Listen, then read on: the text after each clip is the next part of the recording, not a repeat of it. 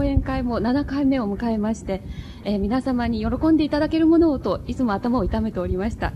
今回、吉本先生に、あの、電話にて、恐る恐るお電話しましたところ、大変温かい、あの、お話ぶりで、あの、ご開拓くださいまして、あの、その上に皆様の、あの、たくさんの講演会参加希望がありまして、えー、担当者一同大変喜んでおります。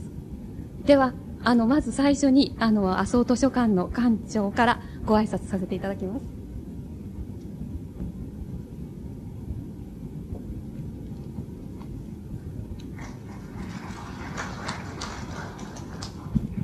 麻生図書館の館長の沼でございます。えー、本日は大勢の皆さんにおいでいただきまして誠にありがとうございます。ちょっと司会の方から話がございましたけれども、満席になった上に、まだ入れないお客さんが出るんじゃないかと思って、ちょっと今心配しているような状況でございます。えー、図書館の場合ですと、年何回か講演会、または講座開いております。それで、その講演会講座の中で、1回だけは選挙管理委員会と一緒に、大体年度の終わり近くになりますと、講演会をいたします、開きます。それが今年の場合には今日選挙管理委員会と一緒の講座という形であの張り紙等も出ておりまして皆さんがご覧になった時になんで図書館と選挙管理委員会が一緒に開くのかなって疑問にお持ちになった方もいらっしゃるんじゃないかと思いますけれどもあの図書館何しろ貧乏でございますので選挙管理委員会と一緒に開かないと開けないというような状況も出てまいります。それで今日は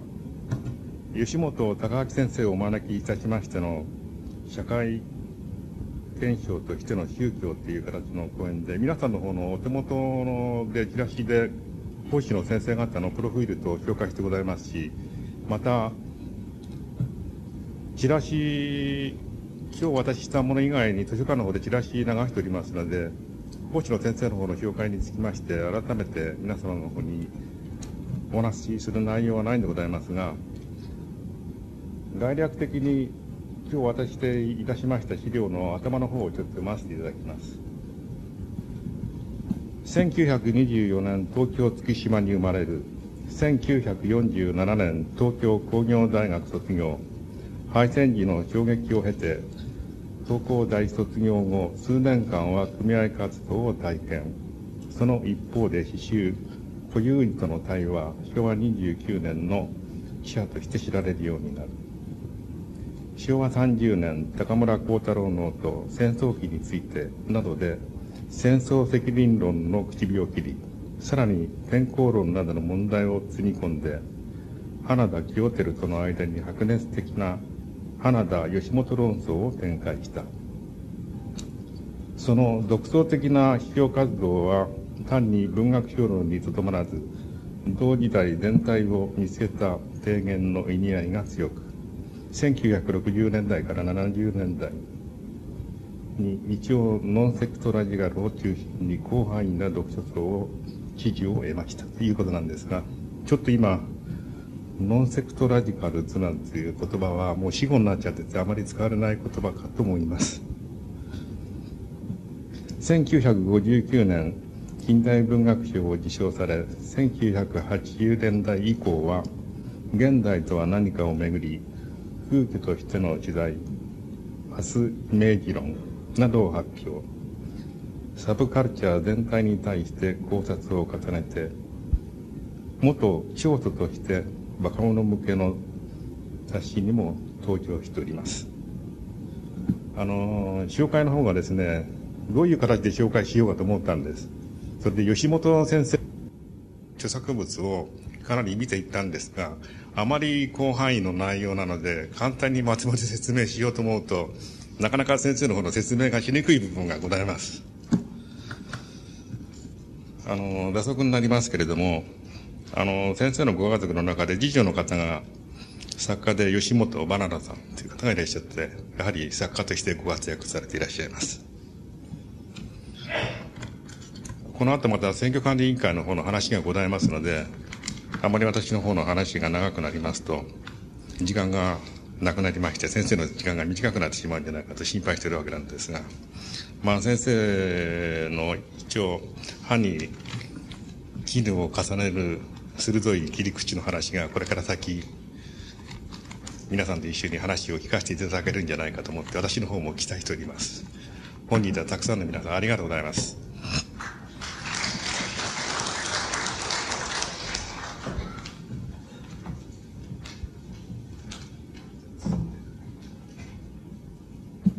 それでは続きまして、麻生選挙管理委員会委員の吉沢委員からあのご挨拶させていただきます。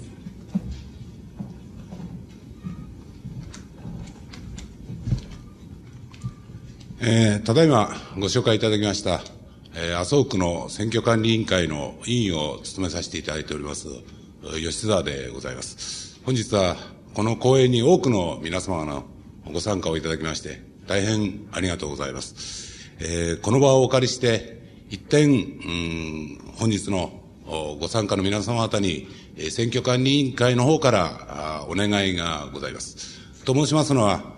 すでに、皆さんご案内のことと思うわけでございますが、あここ数年、えー、国政レベルの選挙、または地方レベルの選挙を行うたびに、えー、選挙の投票率の低下とというものが、際立って出ております。えー、つい最近行われた、あお隣の相模原市の市長選挙においても、25%を割るという結果になっております。えー、特にこの麻生区だけが言える問題ではないわけですが、まあ、全国的に、えー、選挙の投票率の低下と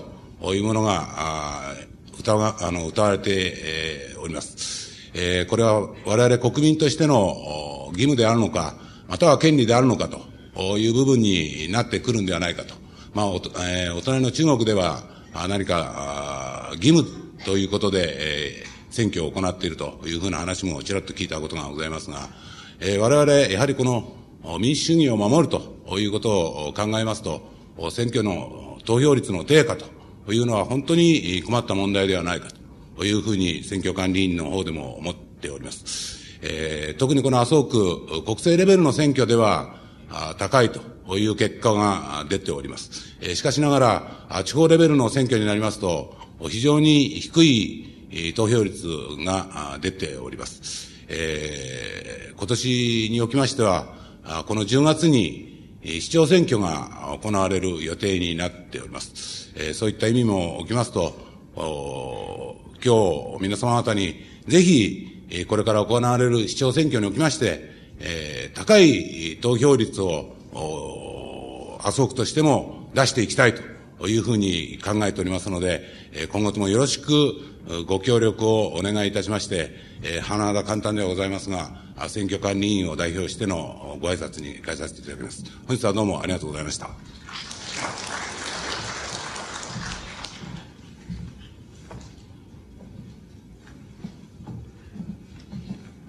では、お待たせいたしました。えっ、ー、と、吉本先生に、えー、社会現象としての宗教という題で、これからお話しいただきます。それとですね、あの、一応先生には4時までお願いしてありまして、その後、ご都合が終わりになり、なるそうなので、えっ、ー、と、だいたい1時間半ぐらいお話しいただきました後、あの、時間がありましたら、皆様からの、あの、ご質問に、あの、お答えいただこうと思っております。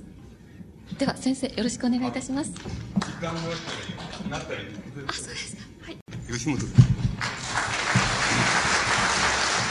えー、今日はあの社会現象としての宗教ってい。うふうに、えー、あのな、えー、表題になっておりますけれども、えっ、ー、と内容から言うと社会えっ、ー、と社会現象になった宗教ってい。うふうに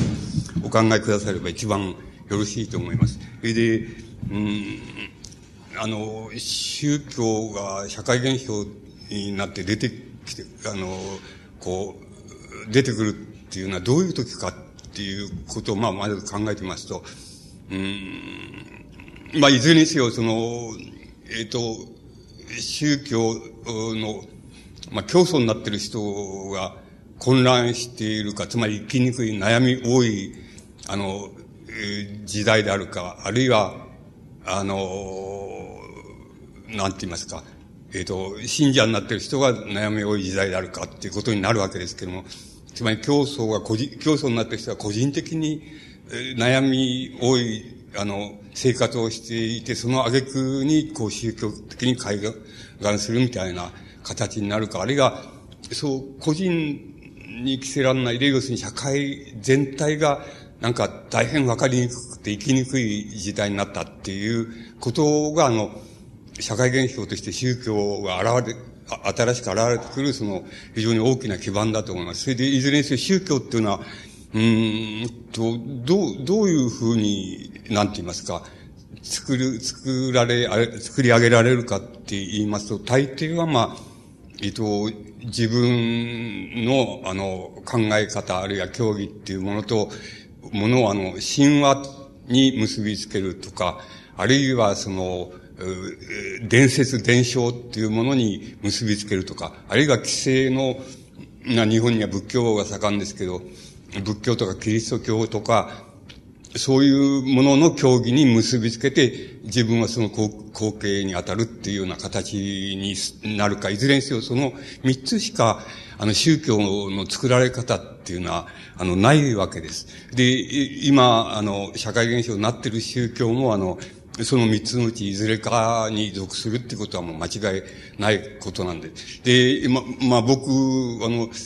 こう象徴的に調べたって言いましょうか、調べたっていうほどじゃないですけど、関心を持って、あの、うん、そのどういうことを言ってんのかなとか、どういうあれなのかなっていうことで、関心を持って、えー、今社会現象として現れてる宗教で、あの、なんて言いますか、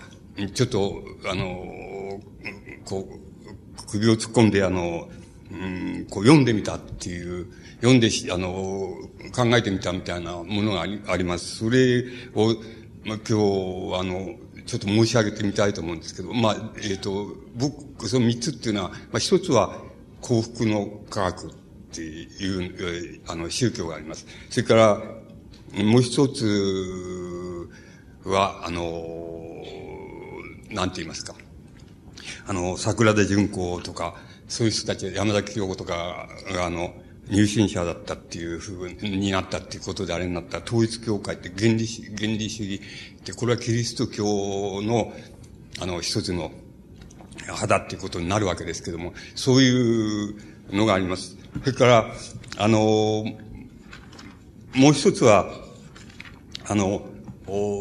オウム真理教っていう、朝原さんってがやってるオウム真理教っていうのがございます。これは、やっぱり仏教の教派にまあそういう系統をつければ、あの、なると思います。あの、その三つっていうのが、まあ、社会現象として、新しく、とても皆さんの、目にも耳にもとても響いて、あの、いる、あの、えー、社会現象になった宗教だと思います。で、この宗教、この、まあ、三つの宗教、まあ、象徴としまして、あの、宗教ってのはたくさんあるんですけども、あの、三つを象徴としまして、それがどういうことを言ってるかっていうことを、あの、まず申し上げてみたいわけです。で、あの、これは、あの、例えばね、こういうことがインチキなんだって、っていう、あの、た、例えば幸福の科学で言いますと、うんと、小川知子っていう女優とか、あの、景山さんっていう、あの、直木賞を取った小説家とかっていうのが信者になってて、それがあの、えっ、えー、と、なんか教祖を、あの、えっ、ー、と、講談社のフライデーかなんかがあの、うん、神経衰弱になって病院に行ったことがある人だとかっていうふうに書いたとか書かないとかっていうことで、あの、デモをやったりなんかして、その、我々の目に、あの、目、字幕に触れるようになったわけですけど、そういうところからこれ言っちゃうと、あの、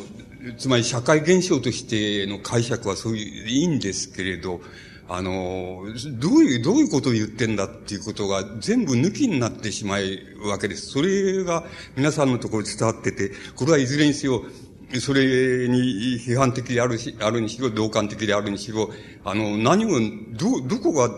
あの、どういうところを、どういうところでどういうことを言ってんだっていうことが、ことを問題にしない限り、あの、どうしようもないと思うんですけれども、得てしてこの社会現象になった宗教っていうものを、あの、そういう何を言ってんのかとか、どういう、あの、教えの内容なんだっていうことじゃなしに、あの、こういうことで、その、デモやったりなんかしたとかって言って、そのデモのやり方が気に入らないとか気に入るとかっていうような、次元でもって済まされてしまうので、僕はそういうのは、やっぱりダメなんじゃないかっていうふうに思ってますから、あの、いちいち、えっ、ー、と、簡単ですけど、内容を申し上げています。つまり、あの、申し上げていきます。で、まあ、あの、一とはじめに幸福の科学のことを申し上げますと、これは、大川隆法さんっていう人が、うん、まあ、あの、教祖で始めた宗教なんです。で、この人の本はやっぱり、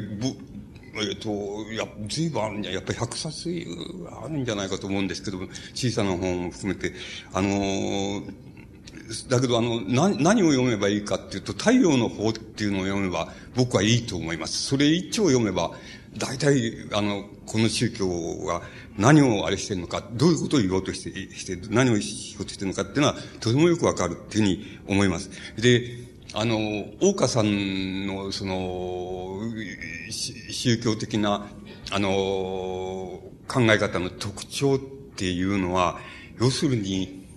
なんて言いますか、あの人間っていうのの、人間の精神、あれ、これはあの、宗教ですから、霊っていうような呼び方をしています。霊とか魂とかっていう読み方をしてますけど、そういうものはあの、三次元以上になると、その、時間の中を自在に通れるんだっていう考え方がもう非常に特徴的だっていうふうに僕には思います。だから、例えば、大川さんの言葉、太陽の方にある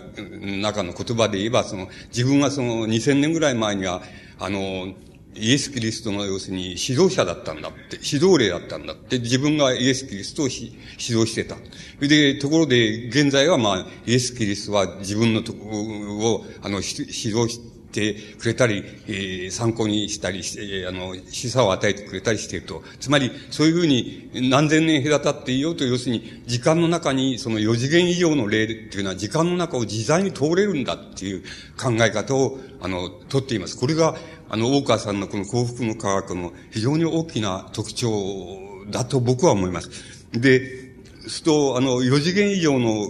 例っていうのは、例えば、あの、何か、そう、4次元からまあ、えっ、ー、と、10次元以上まであるわけですけど、大雑把に言ってみますと、5次元っていうのは要するに4次元以上、つまり3次元空間と、それから時間の中を自在に通れるっていうことと、それから、もそれにプラス、うあの、えー、人間の心って言いますか、精神って言いますか、それが自在だっていうことが、要するに5次元の例の特徴だ。6次元っていうのはそれに対してまた一つ、あの、神としての知識っていうのが、あの、それに加わったものが6次元の例だ。それで、七次元の例になって、それに、あの、他のために、人のために、あの、人の利益のために働くってとか、人のために尽くすとかっていう、そういうかん、えー、ことが、あの、できる、自在にできるっていうのは七次元の例であると。八次元だと、それに対してまた一つ、あの、慈悲、仏教でいう慈悲ですけども、あの、慈悲の心をその、それに加えたものが八次元の霊だ。で、九次元の霊っていうのはそれに対して宇宙、宇宙の、この、あの、全体の意志みたいなものをその、よく感じられるのがその、九次元の霊だっていうふうに、えー、言っています。そして、もっと先、それ以上、十次元以上の霊っていうのがあるわけで、ある、あるわけだけど、それはもう、あの、地上の人間の体とかそういうものとは関わりなく、その、霊だけの世界の、お世界で、あの、自在なもんで、それはもう、えー、その、三体の意識というふうに呼んでいますけど、その、地球の生物について、生物の、まあ、なんて言いますか、運命について言ってみましょうか。そういうのに対してよく考える、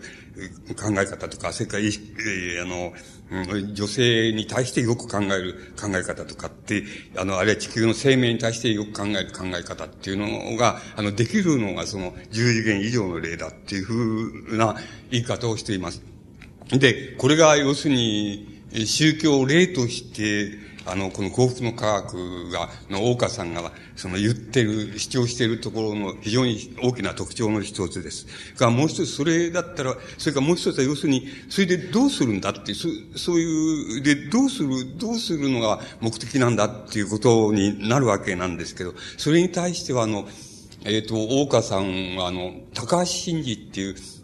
やっぱり、あえー、霊能者がその信仰宗教をやってるわけですけども、その、あの、その人の考え方の系統を継いでっていう、そこに行きますと、割合に仏教的で、えっ、ー、と、えー、まあ、あの、天台士官みたいなもの、仏教でいうその八正道っていうのがあるわけですけど、その八正道っていうのに、それぞれにその人間が人を愛するっていう愛っていうのをその、付け加えて段階的に付け加えた、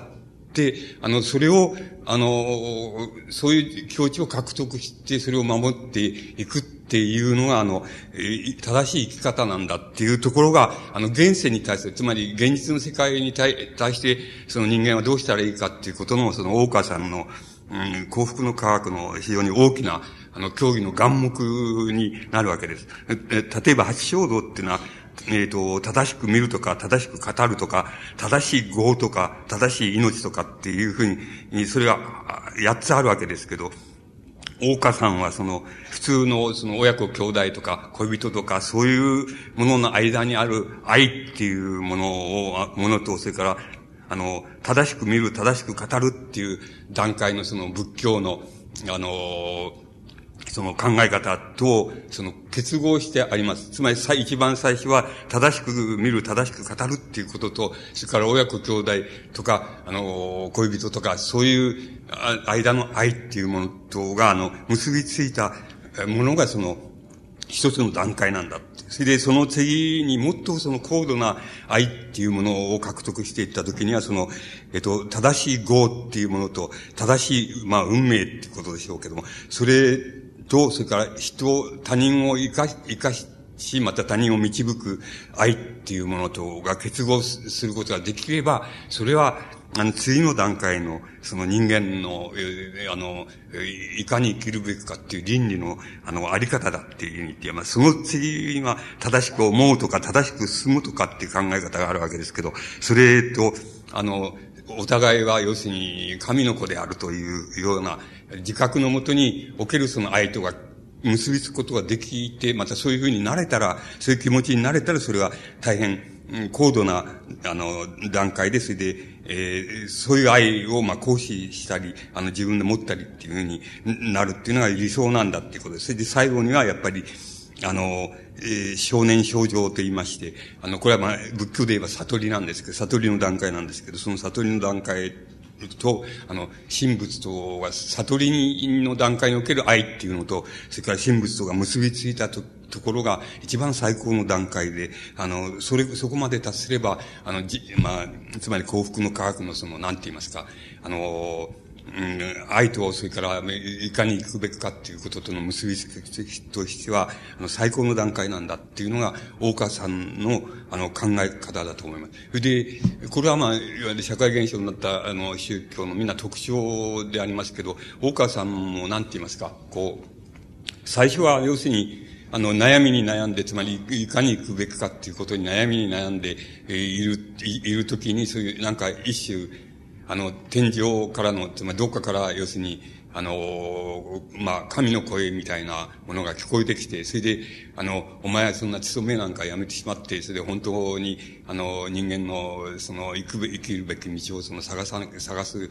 ために、その、やらなきゃいけないっていうふうに言われたっていうふうに言ってますけども、つまりそういうふうに、なんか啓示をどっかから受けるって言いましょうか。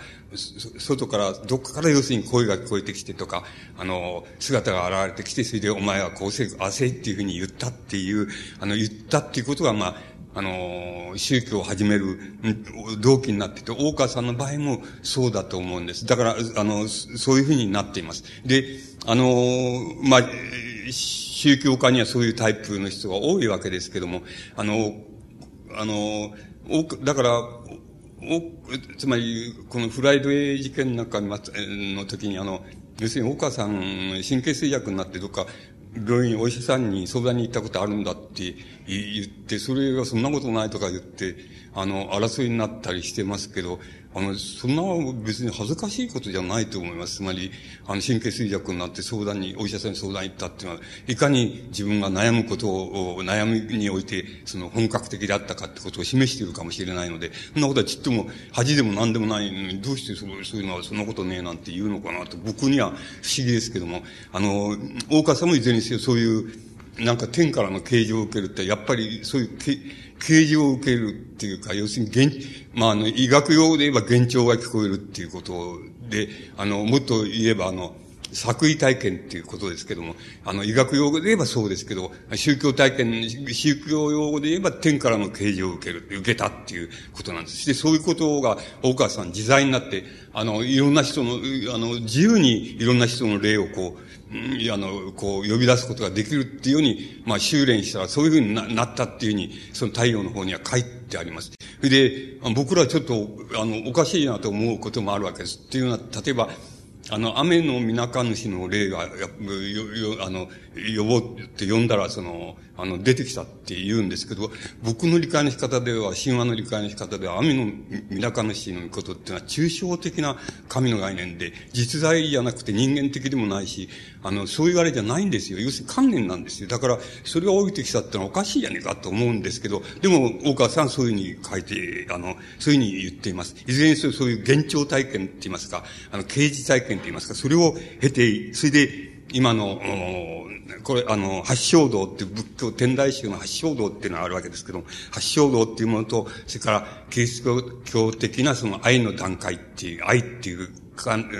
概念と、要するに非常によく結びつけたっていうのが、あの、大川さんが考えた考えどころだったと、と思います。もう一つの考えどころは、要するに、四次元以上の例っていうのを考えたっていうのは考えどころで、大川さんが考えたところで、あのー、その、分けてもその四次元、つまり、あの、時間の中を自由自在にその、あの、人間の霊って四次元以上の霊っていうのは、こう、行き来できるんだっていうその発想が、あの、大川さんの特徴だと思います。その二つが多分、大川さんの、つまり幸福の科学の競技の、あの、特徴なわけです。皆さんが僕の説明をお聞きになっても、こんなんでどうして宗教なんだとか、あこんなんで信じられる話じゃないじゃないかと思う、思いかもしれないけど、あの、大川さんの太陽の方っていうのを読んでみればわかりますけど、僕みたいに、あの、信仰なんかない奴が言ってるから、つまんなく言ってるわけで、あの、大川さんが書くと、やっぱりあの、人間っていうのは、要するにほんわかしてきて、あの、まあ、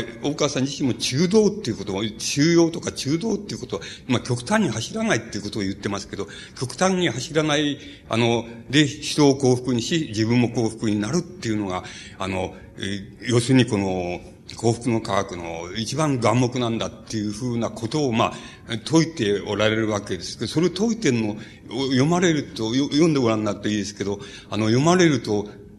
やっぱりさすがだなと思うことは僕らにもあるので、つまり、あの、読んでると、なんとなくほんわかしてきます。つまり、ほんわかして、やっぱり、あの、自分も愛情を持って、あんまり極端なことは考えないで、愛情を持って、それから幸福感を持って生き、そして人にもそういう幸福感を与えるっていうのがいいんだな、っていうふうに思わせる、そのね、ちゃんと雰囲気を持っています。つまり、それがなければ、あの、やっぱり、あの、一つの宗教の教祖というふうにはならないわけで、つまり、教祖っていうふうに名乗ってる、いずれにせよ、あの、あの、自信は持ってるわけです。そして、どこが自信かっていうことになりますと、やっぱり、大川さんはその天から啓示を受けたっていうのが自信であって、それからあとは頭で、あこの、発祥道と愛の段階を結びつけるっていうのは自分で考えられたでしょうし、また、その、四次元以上の例って、四次元の例はもう時間なく自由に行き来できるんだっていう考え方をこう、やっだって、4次元から10次元以上の例まで、ここしらえたっていうことはあるんでしょうけども、根本にあんなその啓示を受けて、この啓示だけは確かだぞっていう確信があることと、それから、やっぱり、それなりの自信があるから、あの、なんて言いますか、人に、あの、こう、書いて、こう、問い、解くときに解い、解いたものが、なんて言いますか、なんとなく読む人を、こう、ほんわかさせるって言いますか、幸福に幸福感を持たせるだけのね、その、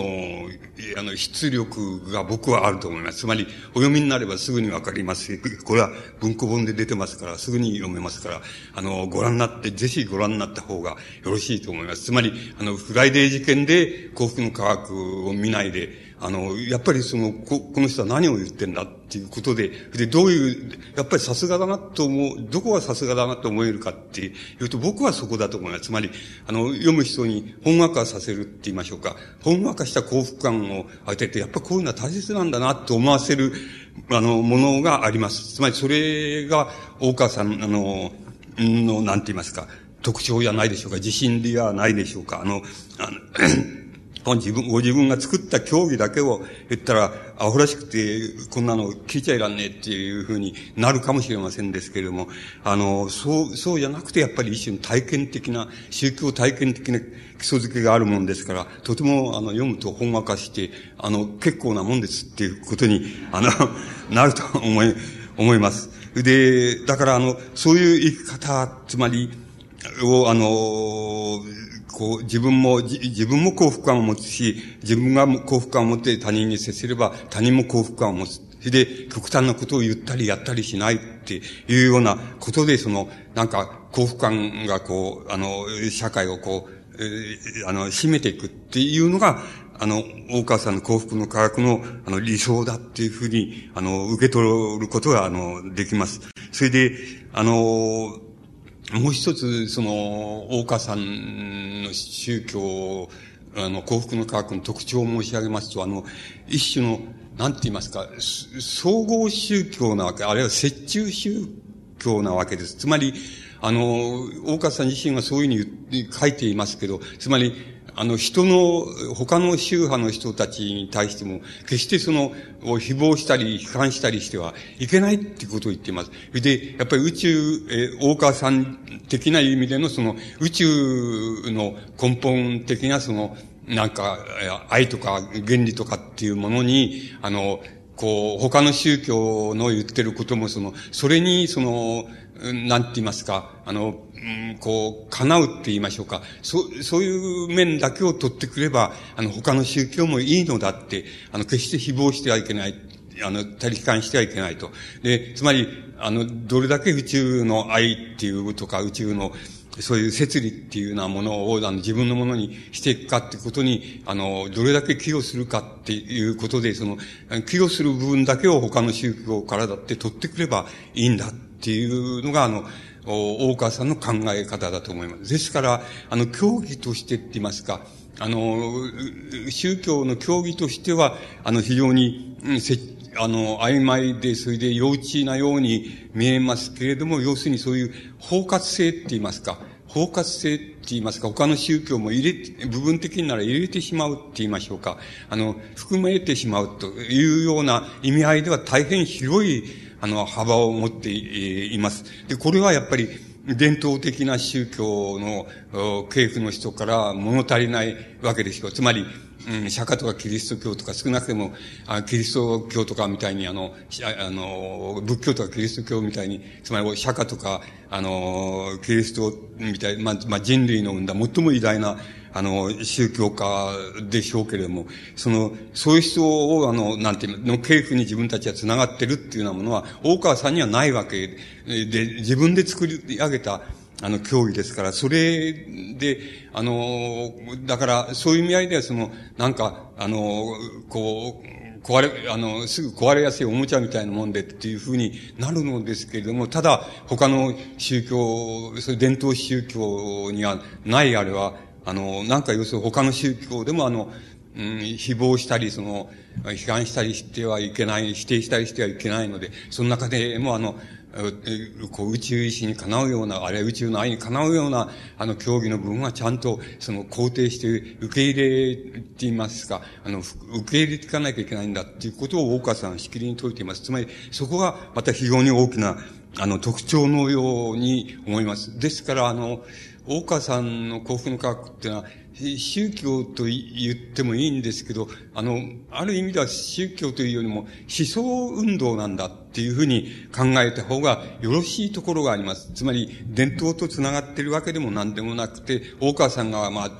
ご自分で考えられた、あの、ところが大変多いわけです。あの、ご自分で考えられたところと、ご自分が受けた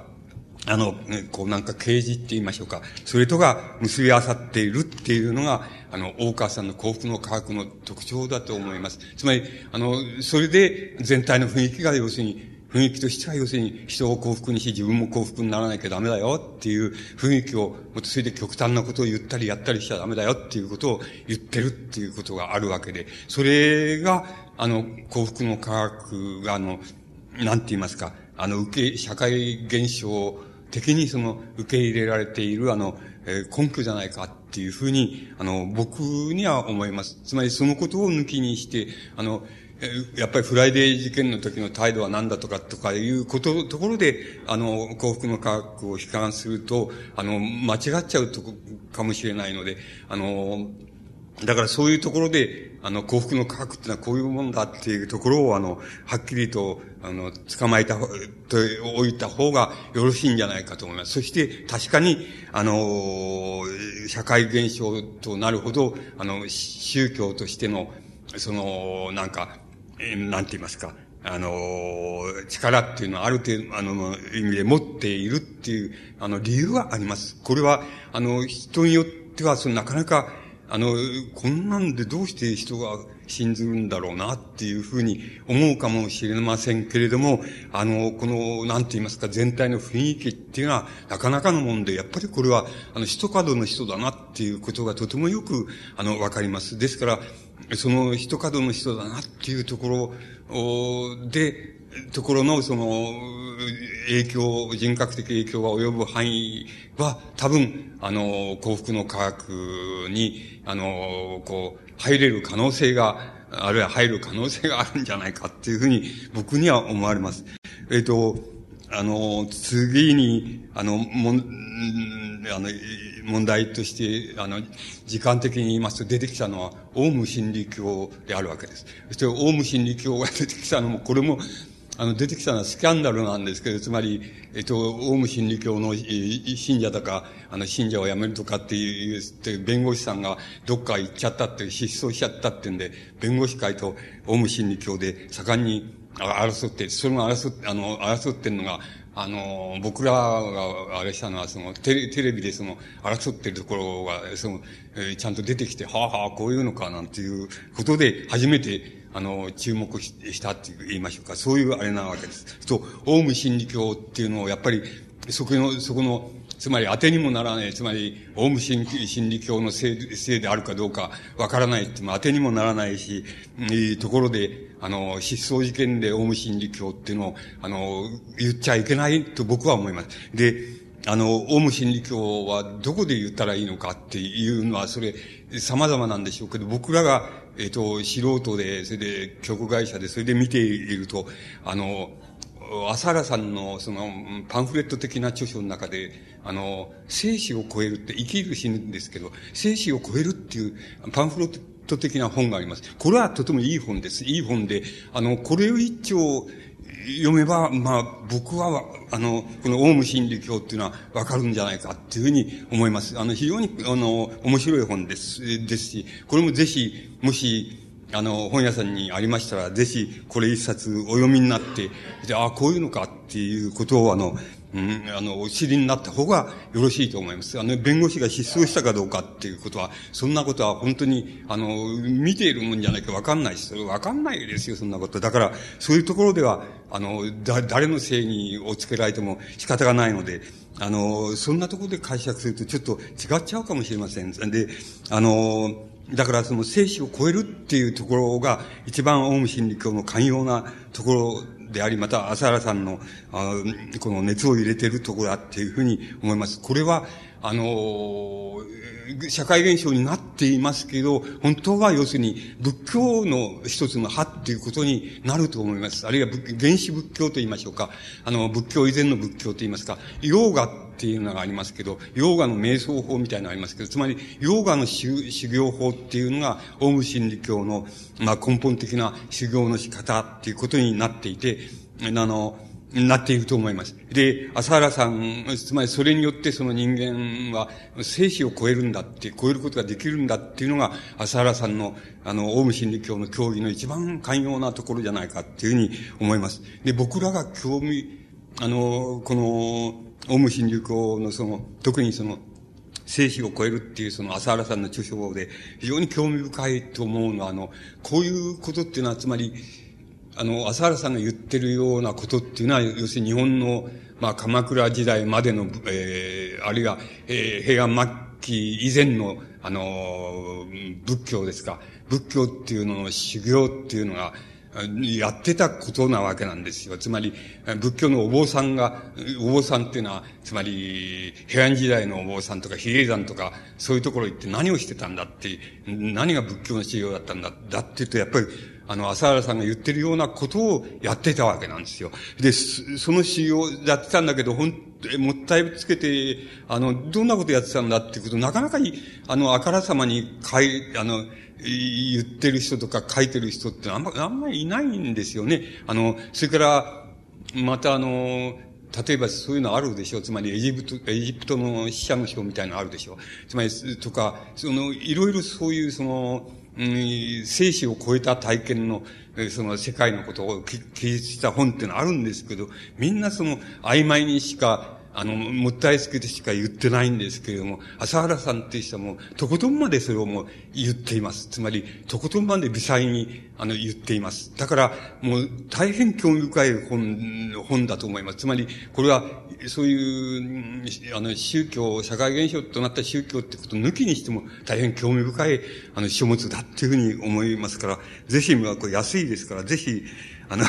もしありましたらお読みになったらいいと思います。で、どういうことが書かれているかっていうと、要するに、ヨアの修行の方法を書いているわけで、を、あの、自分の、浅田さん自身の体験として書いてるわけです。そして、僕はわかりませんけど、言って書いてある通りに、あれしますと、その、まず、はじめに、あの、おへその下です。下腹部ですけど、おへその下に、その、なんか、人間の精神っていうか、またこれ仏教で、あの、宗教ですから、霊っていう言い方すれば、霊、霊を、の集中させるそのセンターって言いますか、中心があの、へその、おへその下に一つあるんだ。で、そこに精神を集中させる修行っていうのを、あの、できるようになると、なんかそこが熱くなって、その熱いのはその、こう背骨を伝って、こうだんだん上の方に行って、こういうふうに抜けるみたいな、そういう体験が可能であるっていう、そこから始まるんだっていうことを言ってます。で、朝原さんの記述通り言いますと、その次に、おへその周りにやっぱり、精神、人間の精神を集中する、その、なんて言いますか、要所って言いますか、あの、ポイントがあって、そこに精神の集中っていうのができるようになりますと、大体、あの、朝原さんがの言うには、その、いわゆる生と死の転生って言いましょうか。それが大体それでできるようなんだっていうふうに言っています。で、あの、それを、そそれは、だからいわゆる、立花隆さんなんか言ってる臨死体験っていうのが、それなん、それに当たるわけなんですけど、あの、その、あの、立花さんが、あの、こう、記述している臨死体験っていうのは、ごく普通の人の臨死体験、つまり交通事故で、あの、死に損なってまた生き返ったっていうのは、そういう普通の人の臨死体験ですから、なんていうか、曖昧なところはもう非常に曖昧なわけです。また曖昧にしかできないんですけど、朝原さんっていう人は、ヨガの修行者ですから、もう、ものすごく明瞭にその、臨死体験を明瞭に詳細に述べて、それしかも実感的に述べています。つまり、あこの、この人は本当にやったなっていう、ことがわかるくらい、実に如実に描いています。で、まあ、少しやってみますと、で、そういうふうに臨死体験、そのおへそのところに精神を集中して、死、死の方にどんどんどんどん近づいていくと、死の直前になると、ところまで近づけると、あの、感覚器官がだんだん働かなくなって、音も聞こえなくなるし、あの、匂いも味も目目も見えなくなって、だんだん弱弱まってくるんだって言うんですね。それで、その、もっとやってると、もっと、あの、やってると、そうすると、あの、うん、体の、なんて言いますか、こう、肉体的な構成要素ですね、仏教で言うと、なんていうのは、五、五、五代っていうのか、五輪っていうのか知りませんけど、あの、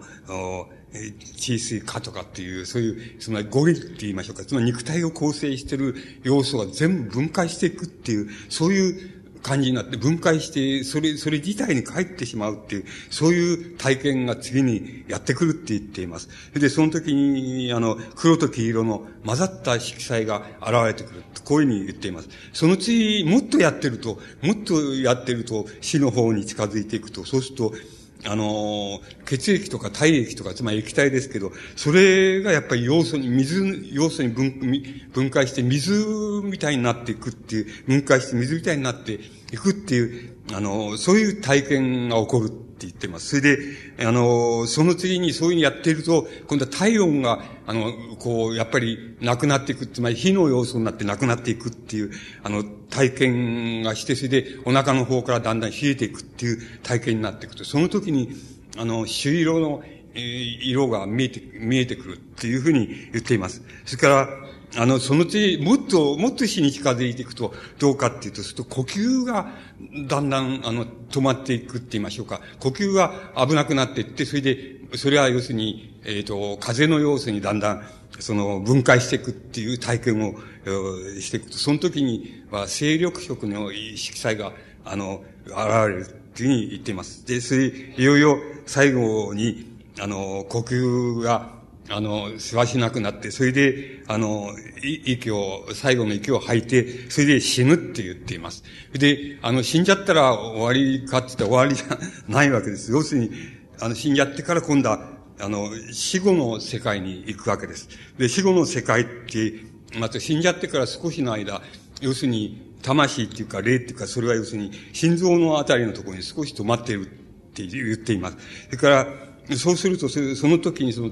上の、天、天の方から、上の方から、真っ白い光が、あの、ちょっと甘みのある光なんだけど、真っ白い光が天から降りてくるっていうふうに、えー、言っています。それで、今度は、えー、それと、あの、ほとんど同時に、おへそのあたりからその赤黒いエネルギーがこの上に湧き上がってくる。で、あのー、その、それで、それはこれは朝原さんがそういう解釈をしていますけど、天から真っ白い光が来てっていうのは、多分、それは父親の聖域っていうことの、なんて言いますか、イメージっていうか、イメージじゃないかっていうふうに自分は思っているように書いています。それから、おへそのあたり、赤黒いエネルギーってのは、要するに、母親の、要するに、あの、経血みたいなものの、あの、やっぱり、あの、象徴なんじゃないかっていうふうに自分は思った、思ってるっていうふうに書いています。それでこの光と、え、あの、この上から来た真っ白な光とその赤黒いその、お腹の方から起こってきたエネルギーが、この、なんて言いますか、合わさってたのは、大体、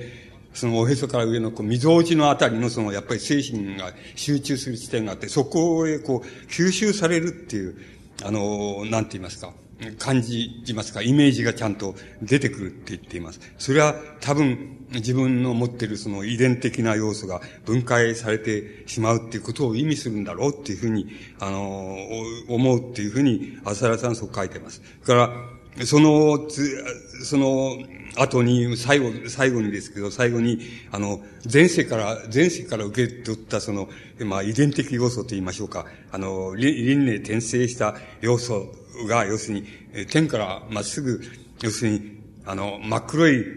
あの、こう、光が降りてきて、それが道になっていって、その道を通じて吸収されていくっていうイメージになるっていうふうに、あの、言っています。それで、えっ、と、あの、大体において人間が、こう、なんて言いますか、死んだ後、その、なんか、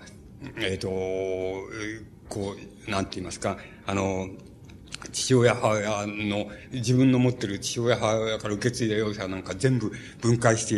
い、ってしまうっていう、その、そういうイメージがそこのところで作れるんだっていうんです。それで、今度は、あの、そこまで行ったらもうあとは本当に死後の世界に、えー、なっていくと。死後の世界っていうので、まあ、最もその高度な世界、死後の世界で一番高度な世界っていうのは、要するに、あの、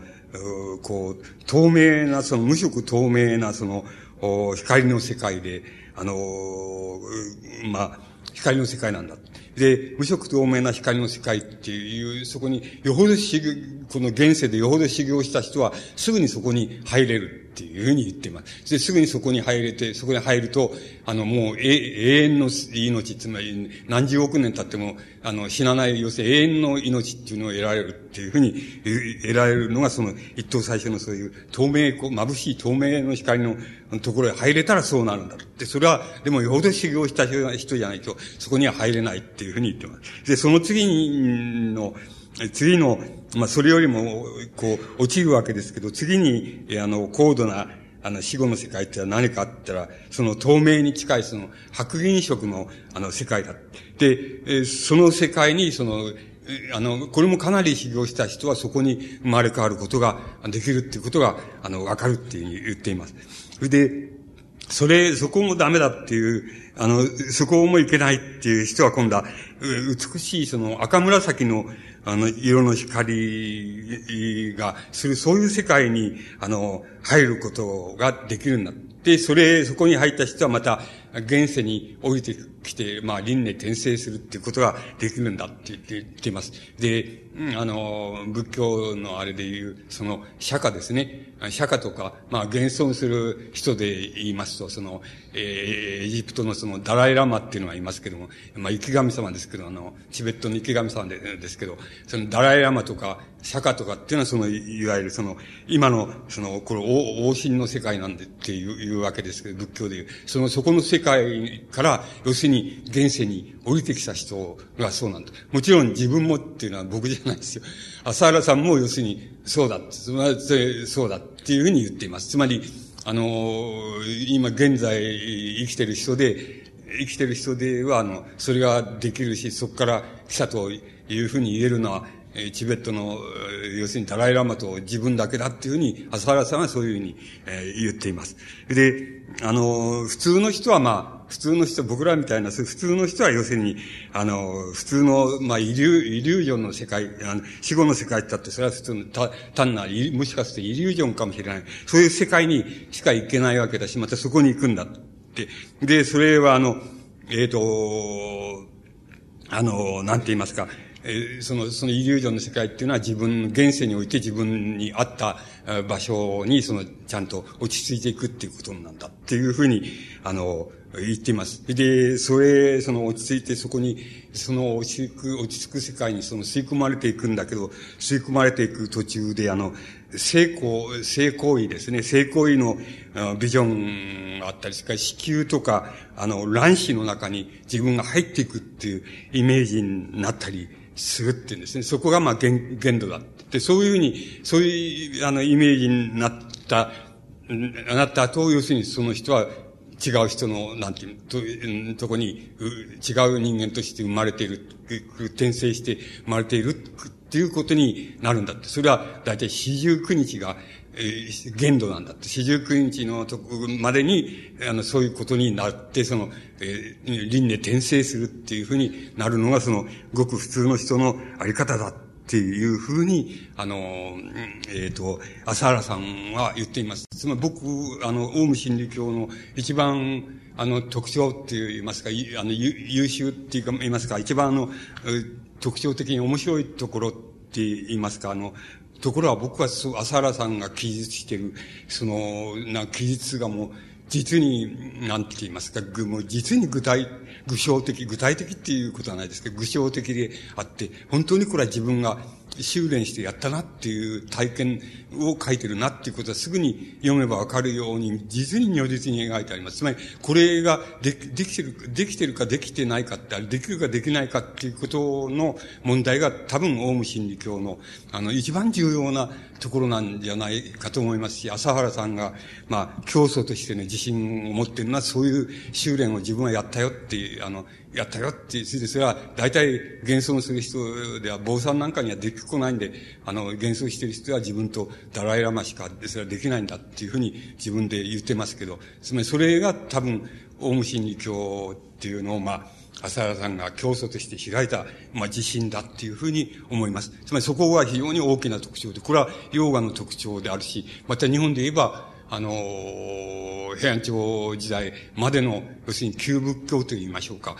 天台宗とか真言宗とか、あるいはもっと商用仏教っていうのはたくさんあるわけですけど、そういうところで坊さんたちが何をやってたんだったら、そういうことを知ったんですよ。そういう修練をしてたんですよ。で、してたんですよ。それで、あの、だから、大体、朝原さんの、僕はそう非常に面白かったんですけど、朝原さんのこれを見ていると、つまり、母っていうのはわかるです。昔の、なんて言いますか、弘法大師とか、えー、最長とか、あのつまり伝教大使とか、いろいろいるでしょう、あの、え、偉い坊さんが歴史を。そういう人たちは何してたんだって言ったら、ああ、こういうことしてたのかっていうのは、朝原さんのこれを読むと、とてもよくわかります。つまりこういうことを修行してて、できるようになったっていうことなんですよね。それをその修行が、上の方までできるようになったっていうのが、要するに、あの、構想って言いましょうかね。あの、偉い坊さんっていうことになった、なってたわけです。つまり、それは朝原さんのこれを読むと大変よくわかります。あ、こういうことやってたんだなっていうことはとてもよくわかりますし、また、逆に言いますと、法然とか親鸞っていうのはいるわけですけど、法然や親鸞は、要するに、は、こういうな、要するにバカバカしいことなんだっていうのは初めて気がついたわけですよ。だから、要するにもうそんな修行なんか要するにいらねえんだって、要するに念仏を唱えればいいんだって、もう念仏を唱えれば上でいけんだって、こういうことを言い出したわけですよ。それで、それはまあ、あの、言い方は謙虚ですから、宗教家だから謙虚だから、あの、到底凡人にはそれは及びがたい修行だから、あの、あの、凡人にも通用するように、あの、念仏だけ唱えれば、えー、上でいけると、こういうふうに、えー、こういう教義にしたんだ、だっていうことになるわけです。そういう言い方をしていますけど、本当は、あの、要するに、ああいうアホなことして、つまりこれは真理の問題に過ぎないじゃないかっていう、アホなもんだ、あそうだよっていうふうに、こんな修練なんかやったってしょうがないんだよっていうことに初めて気がついたんだと思います。それが、あの、法然が浄土宗を開いた理由ですし、また、その後、親鸞が浄土真宗っていうのを開いて、もう、親鸞になっても徹底的だって、あの、もうそういう修練なんかやったらダメなんだって、もう浄土いけないぜっていうふうに、もう他のことやったらもういけないでって、念仏だけ唱えろって、で、他のことやったらもうさ、浄土いけないですよっていうことをもう親鸞は言い切っちゃうわけですよ。つまり、あの、だから、法然親鸞以前の日本の仏教もやっぱり、朝原さんがやったようなことをやってたっていうことはとてもよくわかります。だから、いろんな意味でこれは面白い本です。あの、生死を超えるっていうのは面白い本です。あの、読んでても面白いですし、あの、いろんな意味で興味深い本だと思います。そうすると、朝原さん、あの、どういうことになり、なるかって言いますと、朝原、それも朝原さんがそういうことを書いていますけど、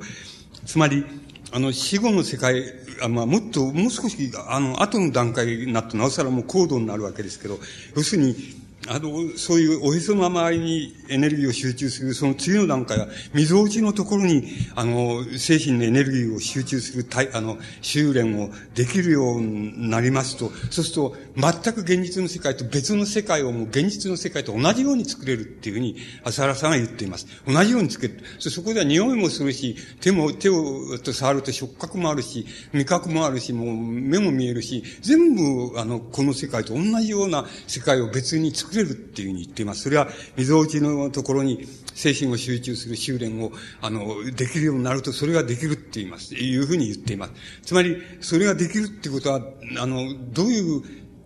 まあ、苦毒があるかっていうことになるわけですけど、つまり、仏教はよく言う、その、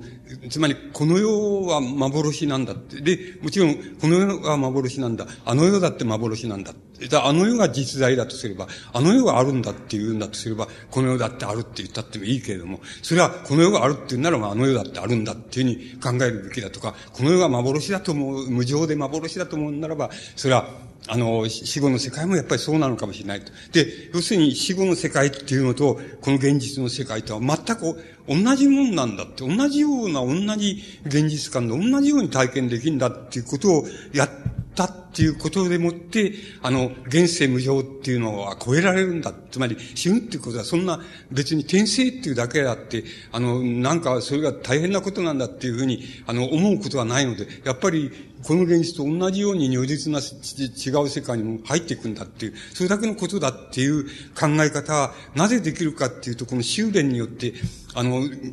う世界っていうのを現実と同じように、あの、作れて、そして同じように見えて、同じように手で触って、同じように話をして、同じようにっていうふうに、そういうふうに作れたっていう体験が、あの、イメージが作れた体験があるから、あの、そういう仏教の、なんか無常感とか無常を超えるって言いましょうか。そういうこと、生死を超えるわけですけど、そういう、超えるってかん、あの、考え方が出てくる根拠になるわけです。朝原さんはよくそれを、あの、解いています。えそれから、だんだん上上がっていって、今度は、喉、喉仏になって、喉仏に精神の集中する場所があって、そこに集中ができるややっと、要するに幻を、うん、自分が幻になって、どこにも行けるっていうようなことができるようになる、なるっていうふうに言っています。で、その次はやっぱり眉間、この、このところに精神が集中できるようになると、それよりもまだ、うん、高、高度なその、あの、なんて言いますか、あの、高度な境地に達しられて、それは一種の、もう光まばゆいその、球、球の、球の中に自分が包まれているっていう感じになって、それで、あの、自分の頭のてっぺんと、それから心臓から、その光が出てきて、あの、赤紫の光が出てきて、その、まばゆい球のと一緒に融合し溶けていくっていう感じにな、ね、を、あの、掴むことができると。それで、あの、そうすると、えっ、ー、と、中心には、えなんか、要するに宇宙全体からの情報が、を受け取る中心が、あの、うん、あり、そして一番外側に個人レベルの情報が伝わる、あの、を、あの、受け取る、あれ、あの、様子が、あの、こう、美満しているっていう、そういう体験をすることができると言っています。で、ここら辺のところが、あの、朝原さんの、まあ、うん、到達したその、つまりヨガの修練と、それからその修練によって要するに生死を超えるっていうことはできるんだっていう、まあ、宗教的確信に至っていた、そしてそれで朝原さんがオウム真理教の教祖になっている、あの、理由だっていうふうに思います。これ大変、えっと、僕は大変、あの、興味深いなというふうに、あの、この本は、あの、読みました。あの、ぜひ、読んでご覧になると面白いと思います。あの、うん、あの、それで、あの、つまり、あの、そうなってくると何が、えっ、と、じゃあ、な、何が必要なんだってこと、じゃあどうするんだって、つまり、座ってその、ヨガの修練をしていれいれば、あの、いて、それがだんだんよくできるようになればいいじゃないかって、いいっていう、そういう、そういうことなのかっていうことになるわけです。それ以外のことは何もすることないのかって言ったら、それ以外のことすることない。基本的にはないんだ。つまり、人間の生死を超えるっていうためには、それ以外のことは別にすることないんだけど、ただ、要するに、あの、いいことし、いいことした方が、あの、そういう修練がしやすいですよっていうことは、あの、言ってるわけです。要するに、あの、朝原さんは言っています。つまり、いいことし、いいことをした方がやりやすいよっていうことは言っています。本当はいいこととこういう修練しか人間にはすることは何もないんだっていうふうになのが、オウム真理教の根本的な教義だと思います。ところがこれでは宗教になるかどうかわからない、つまり宗教運動になるかどうかわからないんで、朝原さんはいろいろそれを、まあ、終末感みたいなもんと結びつけて、みたり、つまりある、あと何年経つと、あの、要するに、とてつもなくこの、けれども、あの、韓国の文鮮明っていうのを教祖とする、あの、キリスト教系統の、まあ、一教団があるわけです。で、あの、これもやっぱりあの、社会現象となったという、あの、宗教のあの、共通点で、あの、文鮮明っていうのにも要するに、あの、ある時期、なんて言いますか、この、天からその啓示を受けたっていう、その幻聴がやってきて、神がこういうふうに言ったって自分につけたっていう、そういう体験っていうのは、あの、文鮮明にもあるわけです。で、あの、文鮮明はそれ、あの、その体験が多分あるから、あの、教祖っていうことに、あの、つまり新しい、新しい宗教、でもキリスト教には違いないんですけど、新しい宗派っていうのを開く、開く自信になったんだっていうふうに思います。で、あの、統一教会っていうのの、あの、うん、あの、教義の特徴っていうのは、まあ、えー、どういうことになるなるかっていうと、まあ、非常に大雑把な言い方をしますと、要するに、あの、なんて言いますか、キリスト教の、あるいはキリスト教以前のユダヤ教でもいいんですけど、ユダヤ以前に遡れば、ユダヤ教、つまり旧約聖書の世界なんですけども、その、その神の概念はもうその通り、あの、受け取って受け継いでいるわけです。で、それともう一つ、あの、大雑把に言いますと、東洋の、つまり、なんて言ったらいいんでしょう。その、陰陽道って言いますか。つまり、万物、万物はつまり、あの、なんか、えー、陽と陰とが合わさって、それできて、できたもんだっていう、その、いう、その、陰陽道の、うん、考え方っていうのは東洋にあるわけですけども、この統一教会の教義は、要するに、あの、キリスト教的な神の概念と、それから、陰陽道の、あの、陽と陰陰とが合わさって万物は存在してんだっていう、それと、いわば、あの、なんて言いますか、混合したって言いますか、総合したっていうところが、この統一教会の教義の特徴なんじゃないかっていうふうに思います。それで、あの、要するに、どういうふうに言ってるかっていうと、あの、要するに、これはまあ、キリスト教もユダヤ教も同じなんですけど、万物被造物って言いますけど、万物は、要するに全部、あの、神が要するに作りなせるものだっていう、神がいてそれで万物を作ったものだ。万物はそれ、神が作ったものだっていう観念が根本にあるわけですけど、そういう場合に、それをあの、要するに音用で動的な考え、陰と陽の考え方に、その、こう合致させるために、あの、統一教会ではその、なんか神は一種のその、性の層だって、性っていう意味は、多分セックスという意味を含んでいると思いますけど、神は性の層に該当するんだ。で、神に作られた被造物っていうのは、要するに、えっ、ー、と、その、け、それ、神から作られた、要するに、性の層から作られた形状、形なんだって、あの、形ある存在なんだっていう考え方をしております。それで、あの、あらゆる存在が、要するに、陰と陽が結びついて、その物質であろうと人間であろうと、陰と陽が結びついて、初めて存在としてできているんだっていうふうに、あの、なります。それで、あの、例えば、人間、人間の良心というのは何かっていうと、それは神っていうものをを主体として、それに対して人間、それに対して人間の心が大したときに、初めて人間の良心っていう、えー、考え方が生まれるんだっていうふうに言います。そして、結局、えー、あの、陰と陽と結びついた存在と、その良品とのお良品を与えているとこの神とが合体して、それで人間の営みっていうのは行われてて、そういう営みが行われてて、その営みはまた、また再び、その神を、あの、主体として、神に対してまた自分がその対象となって、その、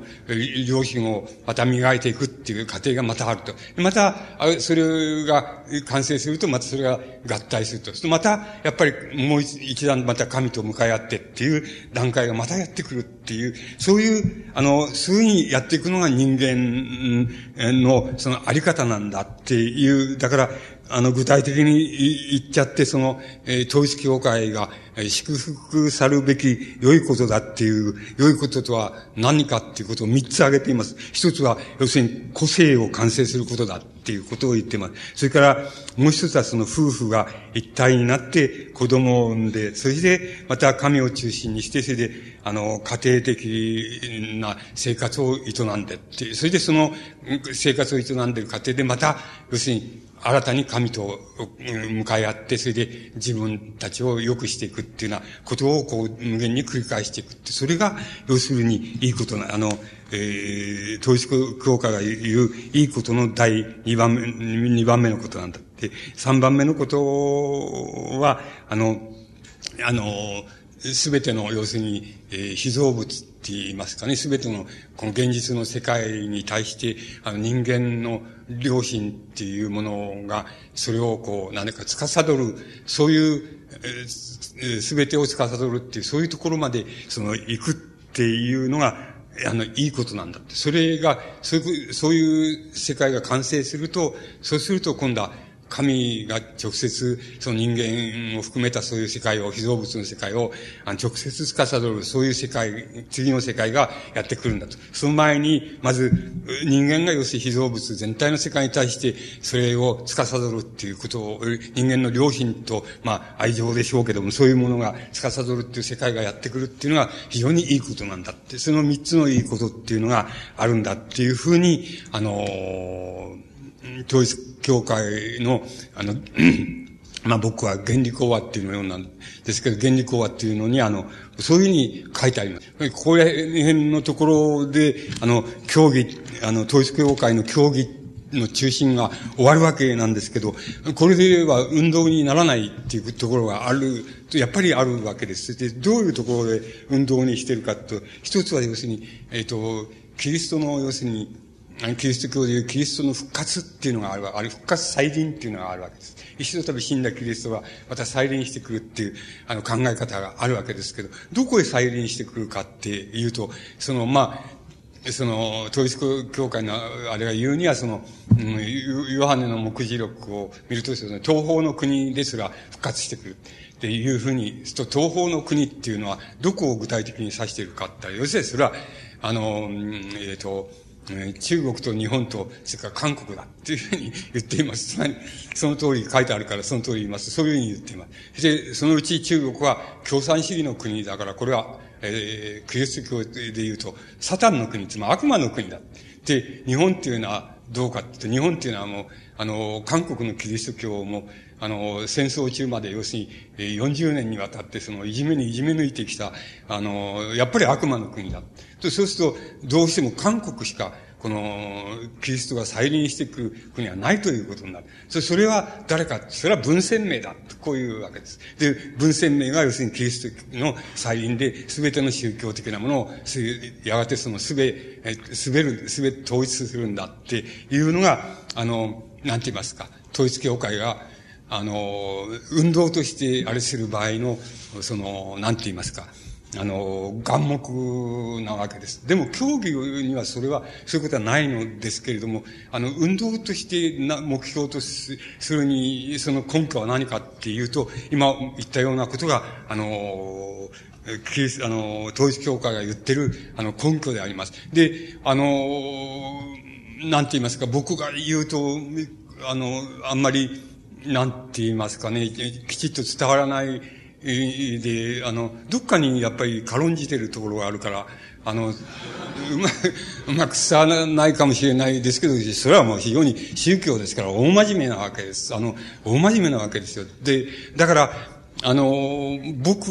あの、大真面目で、これはやっぱり、えっと、お年寄りの方はご存知だと思いますけども、つまり、え日本だって、えー、まあ、半世紀ぐらい前までは、発行一画とか言って、え、あの、なんか、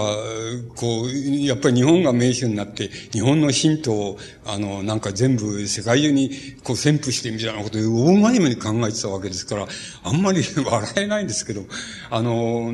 つまり、あの、そういう、なんていうかな、ちょっと、どう言ったらいいんでしょう。その、冷静に考えればもうやろう時代だっていうことになって、冗談じゃねえよっていう、あの、ことになるわけですけど、やっぱり宗教っていうのはそういうもんじゃなくて、あの、人間の、なんて言いますか、人間の存在の中に、その、なん、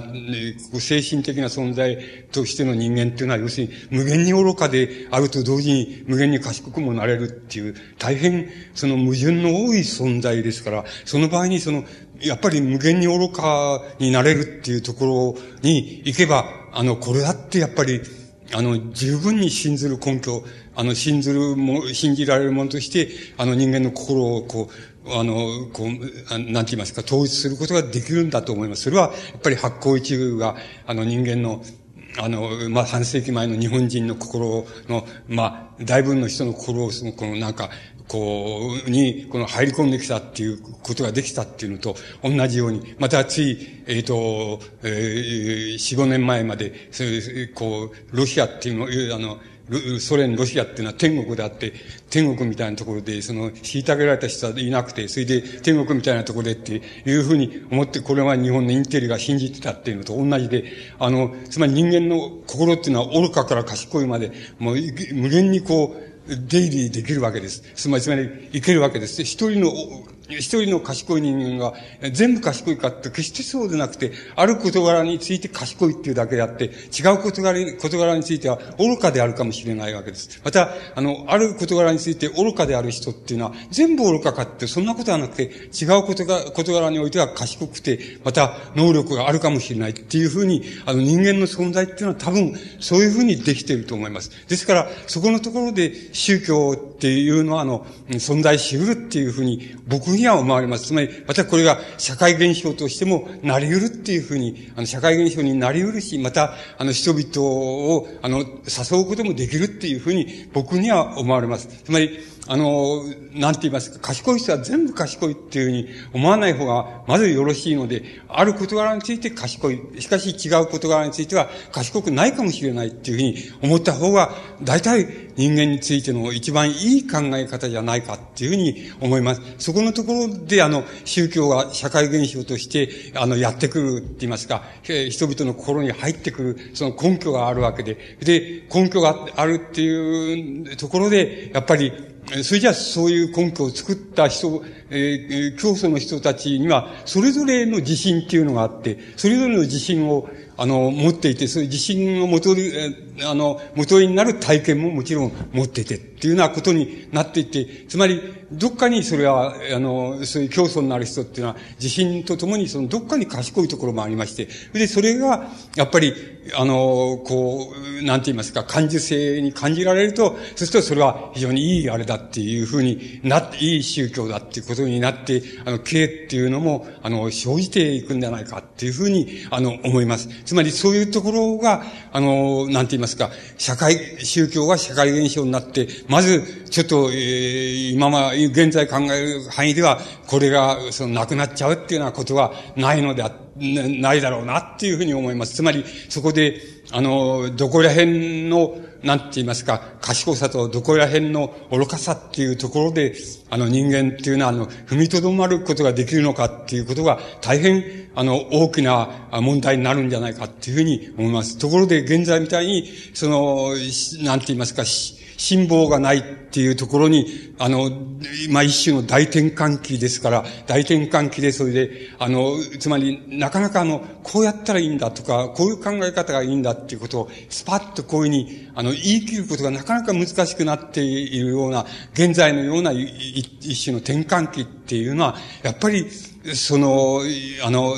なんて言いますか、人間のこの愚かさとか賢さの、なんて言いますか、生き地って言いましょうかね、壁を、あの、得てして超えてしまうっていうようなことに、あの、なりやすいっていうふうになってるんだと思います。つまり、して、愚かさの、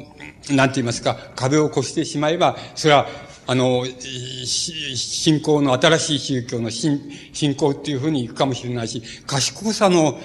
壁っていうのを越してしまうと、病気になるかもしれません。つまり、あの、精神の病になってしまうかもしれません。あの、だから、それはどちらでも、やっぱり、おっかないことはおっかないことなんです。つまり、あの、賢い人はおっかなくないかっていうと、そんなことはないのです。あの、賢い人っていうのは病気、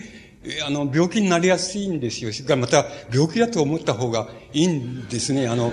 あの、賢い人ってのは病気だと思った方がいいし、それから賢くない人ってのはやっぱり、あの、やっぱり信じやすいですよっていうふうに、あの、新しい宗教に信じやすいですよっていうような、こというふうに思った方がいいので、いずれにせよその、大変、あの、なんて言いますか、この社会って、現在の社会には、あの、危なっかしいことっていうのはたくさんこう、転がっていて、あの、それをうまくすり抜けたり、うまくあるところで、え、とどまったり、あるいはあるところで、その、えっ、ー、と、あの、簡単にやり過ごしたりとかっていうふうにしながら、まあ、私たちはその日々、えー、普通の人っていうのは生きているわけですけども、それは、あの、そういう生き方でもう、あの、その時々をやっぱりしのいでいくより仕方がないみたいなところがないことはないんです。それくらい、あの、なんて言いますか、やりにくい時だなっていうふう、やりにくい時でやりにくい社会だなっていうふうに、あの、思い、あの、思われるのが、あの、現在の社会だと思います。で、一部、その、まあ、なぜやりにくいかって、これは宗教っていうことは離れますけども、社会っていうことになりますけども、あの、なぜやりにくいかって言いますと、まあ、一番わかりやすい説明の仕方は、要するに、あの、僕は、あの、産業だと思います。つまり、あの、かってならば、今より、まあ、半世紀前でしたら、まあ、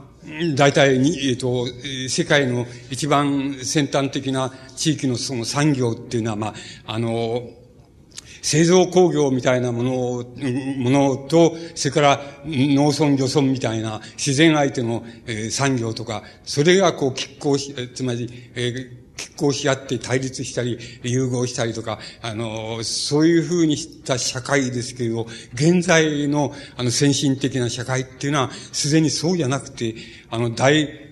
えー、第三の産業ですけれども、つまり流通業とか、あの、サービス業とか、あの、教育業とか、娯楽業とか、つまりそういう、つまり一種の人間、形なき産業って言いましょうか。そういう産業に、あの、従事している人が大部分になってしまったわけです。あの、大部分がそっちの方に従事してきてしまっているわけです。それは何かっていう、どう、何が一番違うかというと、製造業ですと、例えば、あの、まあ、コップ製造業な、コップ製造業ってなりますと、まあ、例えば1時間に10個、10個な10個作れると。じゃこれ、えー、20個作るにはどうするかと、2時間働けばいいっていうふうに、あるいは2時間働いたから20個できたっていうふうに、すぐに、まあ、とにかく作られたもので、あの、できたもんで目に見えてわかるわけですよ。すと、これ100個作るっていうのはちょっと働きすぎじゃないかっていうようなことも、もちろんすぐにわかるっていうことになります。すと、ところが第三次産業っていうのは、名誉にそういう意味で、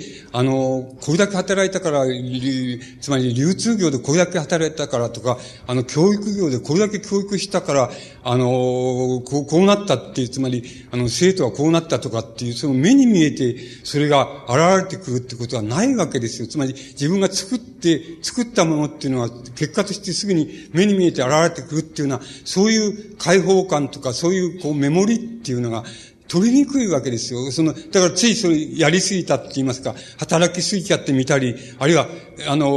こう、やりすぎちゃってみたりっていうことになっちゃって、まあ、疲労困憊っていうのは溜まったりとかっていうようなことになったりするわけです。つまり、あの、形ない、形ない成果って言いましょうか、結果とか生産って言いましょうか、そういうものが、あの、相手であるっていう産業に、まあ、日本の場合ですと、もう、あの、7、80%は、あの人はそういう産業で働いているわけです。で、製造業で働いている人は、まあ、それに比べたらはるかに少ないわけです。20、20%から30%台のところで留まっているわけです。で、あの、ましてあの、えー、農業とか漁業とかに携わっている人は、8、9%っていう、あの、9%ぐらいなもんだっていうことになっているわけです。ですから、かってみたいに、あの、そこで、そこを中心にして、そこの中心とか、そこの対立とか、工場と農村の対立とかっていう、都会と農村の対立とかって、そういうところで考えられてる時にはまだ、あの、形あるもんでなんか判断したり測ったりできたんですけど、今の人たちは、大部分の人たちがもう形なきって言いますか、成果がどうなってるのかわかんないみたいな産業で働いておりますから、どこまでやったら疲れるのかとか、どこまでやったらやりすぎなのかとかっていうことは全くわからないし、それから自分がこれだけ働いたから、これだけできたんだっていう、こう目に見えた成果があると、やっぱり一種の解放感を感じるわけですけど、それもあんまりないわけです。つまり、そういう産業に大部分の人が働きに働いているっていうのが、現在の、まあ、日本も含めて日本とかアメリカとか西欧の位置におけて、つまりフランスとかドイツとかってのはそうですけど、そういう国ってのは大部分の人がそういう産業に働いているっていう、あの、社会になってしまったわけです。そしたらば、あの、それは大変、つまり、あの、わかりにくいんです。ある意味で、つまりわかりにくいし、あの、俺がこれだけやったから、あの、こういう、ほら、見てみごらんと、こういう成果があったじゃないのっていうふうに、誰もがなかなか言えないような、そういう社会に大部分の人が働いているっていうことになってきてしまっているわけです。それが、とても多分、あの、きついことのあの、一番根本にあるような、問題であるし、また、それが、そういう説明の仕方をすると、まあ、割に分かりやすいんじゃないかな、っていうふうに、あの、思いますので、あの、僕はそういう説明の仕方をします。それだけが唯一じゃないですけども、あの、そういうところにも、あの、社会、あの、先進社会っていうのは移ってしまったっていうことを、あの、そこでも、なんかどうしたら、どれだけ働いたらこれでいいのかとか、どれだけ働いてしたら、ああ、こういう結果が出たんだって、こう、解放感があるのかっていうことがあんまりなくなってしまったっていう、そういう社会の中に、あの、現在あるわけで、それがとても、あの、きつい、あの、きつい要因であるし、そのきつさの中で、その、愚愚かさと賢さを、まあ、正常の範囲に、あの、とどめて、とどまりながら、その、この、しのいでいくっていかなきゃいけないっていうのが、あの、我々が、つまり、今当面している、あの、問題じゃないかっていうふうに、つまり、当面している一番大きな、あの、問題なんじゃないか、社会問題なんじゃないかっていうふうに思います。あの、そこで、あの、社会現象として出てきてする、あの、宗教っていうのは、何らかの意味で、それを救済しよう、そういう、えー、そういう状況を、まあ、救済しようとしたり、また、ほんわかさせようとしたり、いろいろ、まあ、試みて、えー、試みて、それ、そういう確信を持った人が、まあ、新しい宗教を、まあ、開いて、まあ、俺のとこやってこいって、そしたら、まあ、あの、気持ちよくなるぞっていう、あの、ことになっているんだろうっていうふうに思います。一方、旧仏教って言いますか、旧宗教は、あの、なんか知りませんけれども、全部じゃないですけども、旧宗教っていうのは、大体、えっ、ー、と、あの、どう言ったんだ、死、死の、死の、死の宗教っていうか、死の世話役みたいなことに、あの、生出すように、あの、こう、なんか、エネルギーを集中するような傾向っていうのが、あの、現在の傾向じゃないでしょうか。つまり、ホスピスとか、なんか要するに、あの、死にそうな人を、相手にしてどうしたらいいんだっていうような、そういうことばっかり考えてるっていうようなことになりつつあるんじゃないでしょうか。いずれにせよ、あの、そういう安心立命がなかなかしにくいので、あの、安心立命といえども、相対的なもんであって、しかし相対的であるよう仕方がないので、だから、あの、どっっかでそういう踏みとどまって、どっかで自分自身を救済しながらやっていくっていう、それが、あの、あの、社会現象として宗教は、それは俺のところに来れば、それは大丈夫、大丈夫、その、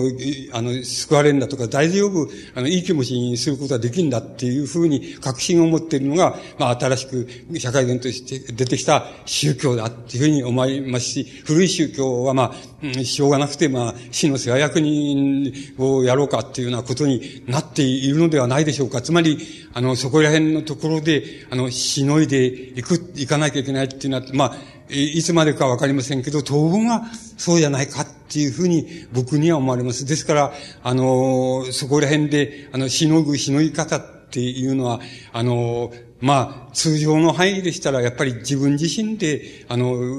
休み方、どうやったら休めるかとか、どうやったら少し、あの、解放感を持てるかとか、どうやったら、あの、居眠りできるかとか、そういうことは、あの、自分自身で、自分、個々の人でそれぞれ、あの、違うやり方を編み出しながら、それでもってつっかい棒にしてやっていくっていうのが、まあ、当分、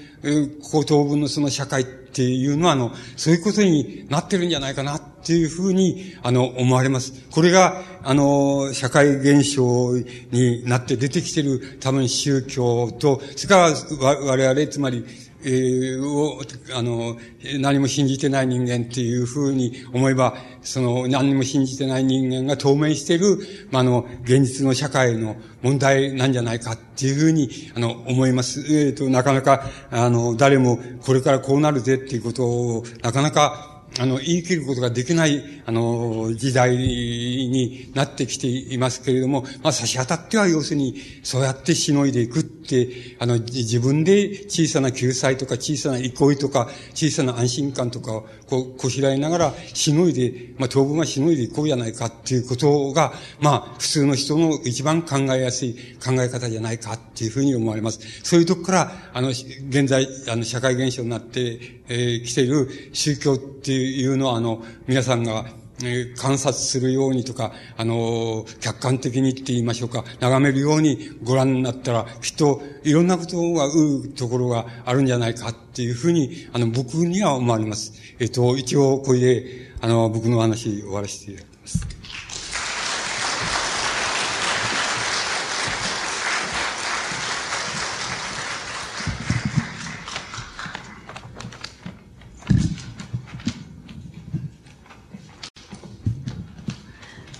少し早めにあのお話をあの終わらせてくださいましたので、あの皆様、えっ、ー、と今日のあの宗教関係に関することでも、それからあの今までちょあのお書きになられた著作のこと、あのいろんなこと、なんかこの際お聞きになりたいことがありましたら、あの手を挙げてください。あのご質問を受けていただき。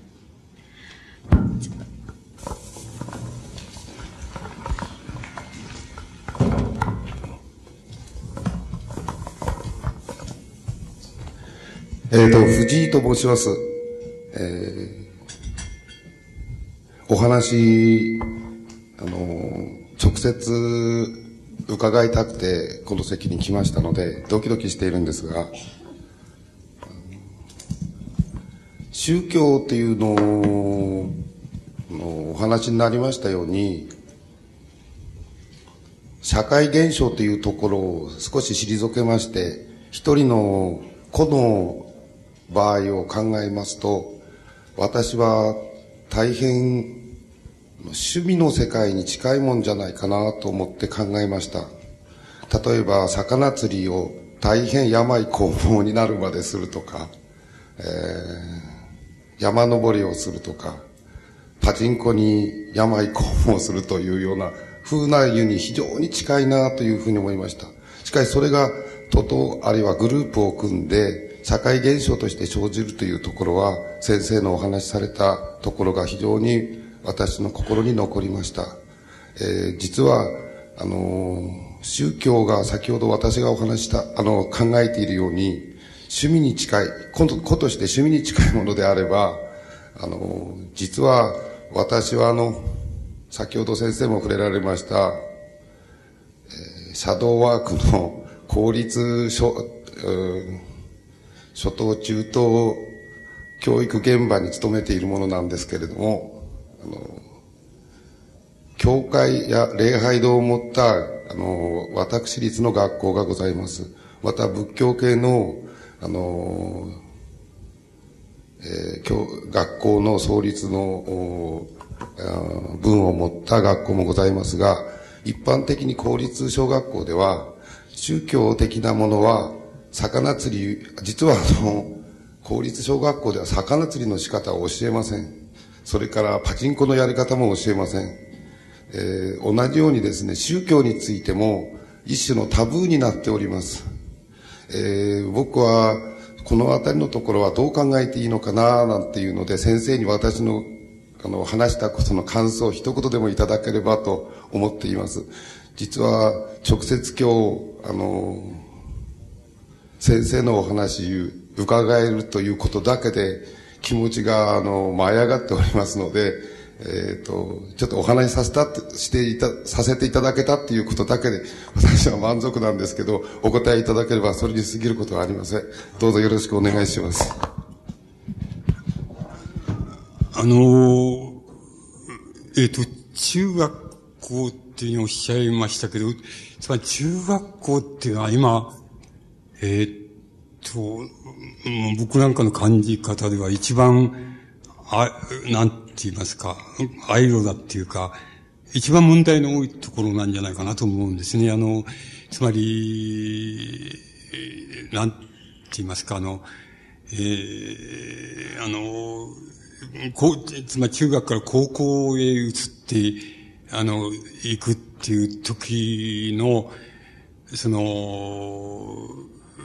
移り方っていうのが一番大変な、こう、狭い、口になっていて、で、そこで様々な問題が起きてきちゃうっていうことになってんじゃないかなと思うんです。で、でえっ、ー、と、例えば、まあ、登校拒否みたいなのは一番、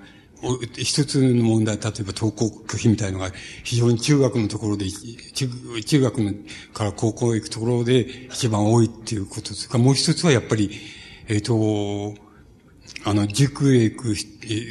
子供がやっぱり、えっ、ー、と、中学から高校のところできっと一番、あの、多いっていうことがあって、それなぜかって言ったら、まあ、高校へ行っ行く、どこの高校へ行ったかっていうことでも、どこの大学へ、えー、行けるけど、どこの大学へ行けないっていうのは決まってしまうみたいなことがあるもんだから、どうしてもそこが一番の問題になって、一番のアイロンになって、あの、登校拒否も多いし、それから、あの、いろんな問題も全部そこが一番多くなってくる。から、塾へ行くっていうのも多いって、うん、まあ、つまり、どう考えてもこれは、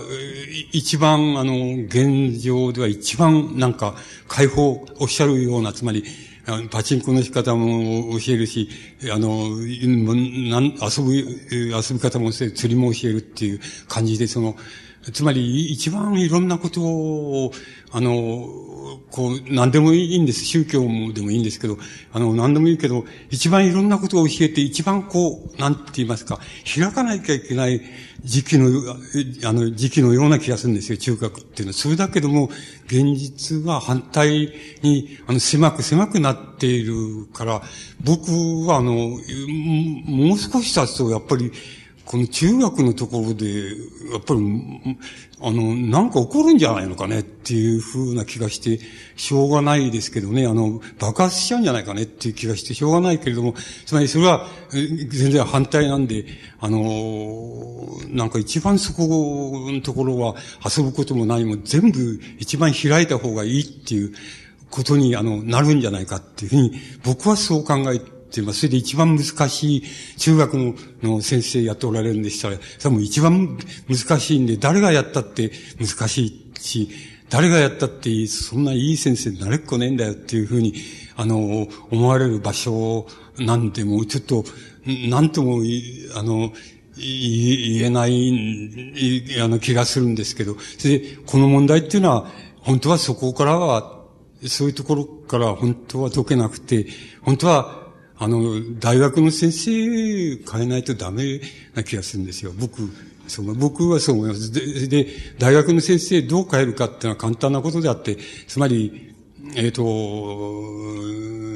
例えば、立教大学の先生は、えっ、ー、と、まあ、大抵、最低4年間なら4年間は、その東京大学行って、学生を教えなきゃいけない。で、東京大学の先生は、まあ、最低4年間は、まあ、要するに法政大学の法政大学行って教えなきゃいけないっていうふうに義務づければ、それで終わるんじゃないかっていう、大体その愛は全部終わるんじゃないかっていうのは僕の考え方で。そう、そうすると、あの、あの、なんて言いますか、あんまり受験っていうのの競争はなくなってしまいます。あの、で、そういうふうにやると、やっても、その、大学の先生は損することはないんですよ。つまり、あの、東京大学の、東京大学の先生は、あの、みんな子供ってみんな頭がいいと、なんて錯覚する、しますからね、得てして。で、そうじゃないんで、そうじゃない、あの、あの、学生っていうのは、教えるにはどうしたらいいんだとか、そういうの自分の役に立ちますからね、それやった方がいいし、また、あの、そうね、あの、立教大学の先生、法政大学の先生っていうのは、えっと、のんきにやっててもいい、いいみたいに思うか、思って内職の方に精出したりしますから、あの、そういう4年間はどうしても東京大学行って、あの、講義しなきゃいけない。して学生を引き受けるって、卒業まで、卒論引き受けるみたいなことをやらなきゃいけないみたいな義務付けると、あの、非常にや勉強するだろうと思いますね、大体。その、自分も勉強するでしょうか、いいと思うから、そういうふうに、そういうふうにか、そこから変える以外に、これ、教育の制度って変わりようがないので、その変わりようがないやつを、の一番の愛路っていうのは、あの、あなたのような中学の先生が一番もろに引き受けてるっていう。で、それからもろに被害者っていうのは中学生だって、こういうふうに、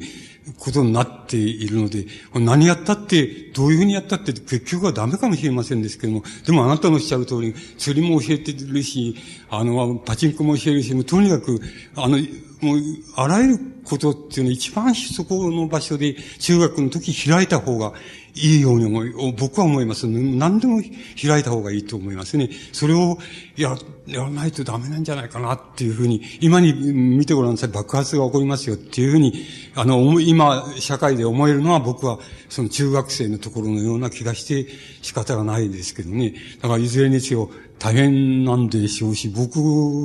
どう、どうしろなんていうのは何も言えないんだけど、まあでも大変なところにお勤めなわけだから、まあ、頑張ってくださいっていう、しょうがない気がするんですけど、まあこんなんでいいでしょうかね。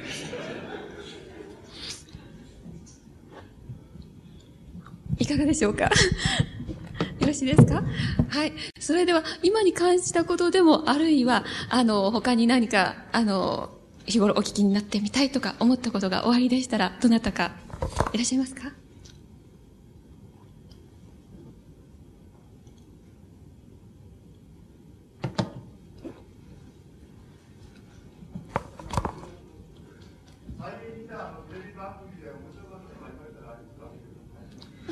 あ、い、今の？あ、現在ですか？えっ、ー、と、あの、一般的な傾向でテレビっていうのはどうなってるかっていうことは言えると思うんですけど、それは要するに、あの、初期のや、初期のつまり映画、映画館の代用品って言いますか、映画の代用品的なとこから日本のテレビってのは出発したと思うんですけども、僕らも映画行く代わりにテレビ買ったみたいに覚えてますけども、つまりそういうところから出発したと思うんですけども、今、だんだんだんだんどういう傾向になってるかっていうと、要するにあの、情報、情報番組化してるっていうのがあの、テレビの全般的な数勢だっていうふうに思います。あの、その、それでそういう数勢の中でどれだけ工夫してるかなっていう、工夫をしてるかなっていう番組とか、要するに出演者とかっていうのが、あの、あなたのおっしゃるその、いい、いい番組、まあ、比較的いい番組だっていうのを作ってるっていうふうに思います。で、僕、えっ、ー、と、簡単、簡単明瞭に言いますと、要するに、あの、情報番組が、やや、あの、ドラマ化する傾向があり、ドラマっていうのは、やや、あの、物語よりも、あの、情報番組化する。つまり、例えば、あの、旅情、旅情小ドラマとか、その観光ドラマとかって言った方がいいみたいな、筋よりもなんか、その時々、ところどころの景色を見せるとか、食い物を食べさせるとかっていうのが必ず、あのドラマの中入ってくるみたいな、つまり、あの、物語はどんどん情報番組化し、それから情報番組はワイド化してドラマ化しているっていうような、それが今の一般的な数勢で、それの中で、まあ、よくやってる、あの、よく情報化されているドラマと、よく、あの、なんて言いますか、あの、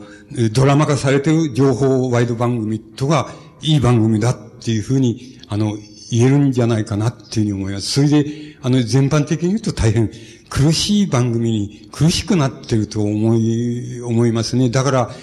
原則はあるわけで、原則は何かって言ったら、第一に、えっ、と、要するにビートたけしあの、ビートたけしよりつまんねえことしか言えないようなインテリっていうのはもうテレビ出てこない方がいいと思いますね。あの、全部。あの、これ、その当初、例えば、松添洋一さんでも、まあ、栗本さんでもいいですけど、西部君でもいいけど、さ、当初面白かったけど、もう適、今のテレビ番組はもう適用できなくなってるんですよ。つまり、停滞しちゃってるんですよ。つまり、やりようがないんですよ。もっと、もっと自分を壊す以外に方法はないんですよ。あの、えー、まあ、例えば、マスルさん、マスルさんを例と取れば、もっと自分を壊す以外にないんですよ。あの、壊して芸能人化する以外にないんです。それじゃなければ、マスルさんがそういうことはできるかどうか僕は知りませんけど、奮起して、例えば、あの、ある曲で例えば3時間なら3時間を俺がやる番組をその作らせろって言って、あの人を、まあ国際政治が専門ですから、あの、それでもってもあらゆる自分の最新のその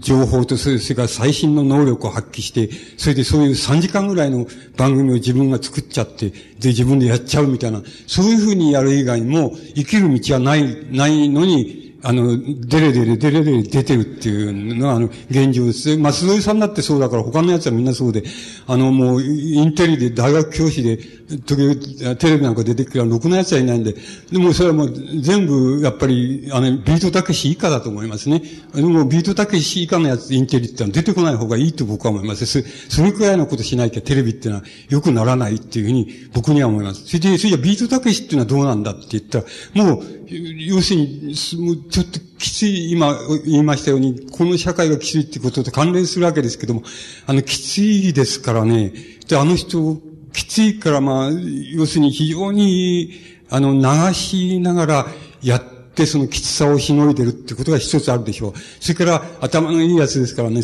あの、もう一つはその深夜番組、ご覧になったらすぐわかるでしょうか。あれ、むちゃくちゃなこと言ってる番組がありますよね。あの、高田文夫相手に、むちゃくちゃなことを言って、時々、あの、音を消されたり、映像消さ消されたりしてるのを、大抵週に一回ぐらいやってますよ、深夜に。で、それでもって、やっぱり自分を、なんていうんだ、自分が、うん、どう言ったら、頭おかしくなんない、言ったり、依頼ついたりするのを自分でもって、やっぱり解消してんだと思います。つまり、自分でもって先ほど言いましたように、あの、こう自分でどこでもってそれを耐えるかっていう、その耐え方をね、自分なりにやってると僕は思いますね。だから、結構やって。みんなその、えっ、と、ビートたけしも、タモリでもそうですけど、あの、優秀な芸能、特に和芸の芸能家っていうのは、あの、大抵、相当きつくなっていて、あの、流し流しやんながら、あの違うところではかなり、あの、ラジカルでかなり際どいことでもって、あの、自己解放して、それでやっと均衡を取ってるっていうふうに僕には思います。つまり、そういうことすらわかんないようなインテリがのこのことやっぱり、あの、テレビ出てきて、なんかやるっていうのはもう、全然ナンセンスだと思います。勉強した方がいいと思いますね。あの、そんなとこ出てこないで。あの、勉強したらどうだっていうふうに言いたいと思いますね。それで、やっぱり、見てる方もだんだんだんだんもう苛立って、言ってているわけですよ。つまり、あの、何か言ってくるとみんな、なんか見てると、こんちきしようとか、あの、一人ごと言いながら、えー、見てたり、その、あの野郎とかなんか、えー、言って言いながら見たりして、かろうじてその、解消してんで、バカなやつばっかりだとか、かバカなことばっかり言いやがってとかって言いながら、それを見てるっていうのが、まあ見てる方の、まあ我慢の、我慢でしょうね。それでやってる方もあれは我慢していて、それで全体の流れとしてはやっぱり、あの、情報番組、テレビっていうのは情報網化していくっていうのが、これからも続く数勢だと思います。それで、あの、そういう意味ではもうちょっとテレビっていうのはピカイチって言いますか、あの、最も重要な、あの、メディアであって、やっぱりあれは、あの、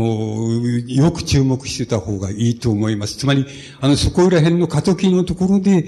やっぱりいい番組、そうじゃない番組っていうのが、あの、決まっていくんじゃないでしょうか。あの、えっと、あの、誰が見てもこれはいい番組だっていうのはなかなかないんですよ。僕、そういうことは、あの、平均して、で、特に鋭くもないし、特にあれつまんなくもなくて、あの、まあよくや、まあまあよくやってるよっていうふうに、僕が誰、誰が見てもきっとよくやってるよの部分に入るだなと思うのは、あの、えっ、ー、と、ズームイン朝っていう番組じゃないでしょうか。あの、朝7時頃からやってる、あの、4チャンネルでやってて、もう3代目ぐらい、あの、徳徳光っていう人が司会者の時から3代目ぐらいに、2代目か3代目ぐらい変わってますけど、それが僕は、あの、誰でもそんなに悪いとは言わないよ。しかしそんなにいいとも言わないで、よく続いているなっていう番組っていうのはそれくらいであって、あとはもう、それぞれがもう、あの、それぞれでもって、あの、勝手に解放を感じてやってたり、あるいは勝手に我慢してやってたり、見る方も勝手に、あの、うん我慢しながら見てたり、こんちきしょうって言いながら見てたり、あの、してるっていうのが、今の数勢じゃないかなっていうふうに、まあ僕はそう思っていますけどね。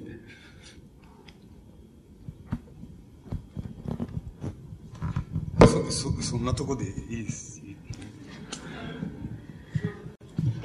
はい。あと5分ぐらいですので、お一人の方だけじゃあお受けさせていただきます。ちょっとすいません。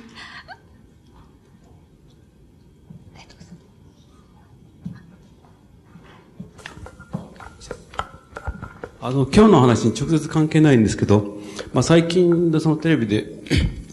226事件の新しい資料が手に入るということでね、やはりこの青年証拠だけじゃなくて、その、っぱり軍部の最高幹部が噛んでたんだというか、ま、まあ、やや明るみに出つつありますね。で、まあもう一つ、そそれはそれとして考えるんですけど、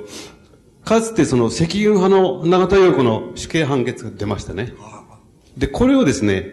つまり日本人のその権力とか思想とか、思想を指導する人たちとのね、つまり最高権力と期待期と軍の権力と汽笛と青年将校、この関係と、もう一つはその赤軍派の長戸翼っていうのはね、死刑判決だと。あいつらは悪いことしたんだ。これはちょっとね、見逃せない事態だと思うんですけど、そこら辺のところちょっと吉本さんの所感をお伺いしたいと思います。あのー、ぶ、は？はあ、あのー、僕ね、えっ、ー、と、連合赤軍事件の時に、その時すぐに、すぐに言ってますその数ヶ月の範囲内で、えっ、と、感想を書いたのを覚えていますから、もし、あれだったらそれを読んでくださればと思います。それから最近、えっ、と、ここ一週間ぐらい前に地方、地方の新聞で、えっ、と、あの、やお、やおいがもってのあったでしょ、石神井川の。八百鴨と連合赤軍っていう文章を僕は書いています。それで僕なりの感想を申し述べていますから、あの、もしあれがあったら、えっ、ー、と、地方新聞でご覧くださればと思います。で、今のご質問のところのことに関連したのは、その連合赤軍っていうのに、になるわけですけど、そこでもう書きましたですけど、あの、それはね、八百ガモの、あの、カモを捕まえて、あの、矢を引っこ抜いて、手術して引っこ抜いたっていうふうなのが、確か2月の19日でしたか。それからね、5日ぐらい後にね、僕はそれを見てて大変、ああ、よかったなっていうふうに思ったんですよ。つまり、ああれで死なして、あれだけ騒いで死なしちゃったよりは、ええー、あれ、そうやって助かってよかったな、みたいな風になって、なってたらもう、その4、5日後にね、連合赤軍の最高裁判決っていうのはあったんですよ。途端に僕は気分重くなっちゃった、重くなったんですよね。それで、あの、さし、そこ、その新聞記事、新聞のあれに、地方新聞にも書きましたけれども、あの、どういう、即座に僕はどういうふうに感じたかっていうことを書いたわけですけど、一つは、一つ、二つあります。一つは要するに、死刑っていう判決、死刑っていうのには反対であるっていうことが一つあるんです。つまり、あの、どうしてかっていうことがあるわけですけど、どうしてかって、つまりね、あの、連合赤軍だけじゃなくて、要するに僕もそうだと思いますし、誰でも、皆さんもきっとそうで、例外はまずないと思うんですけども、つまり、あの、人間っていうのは殺害、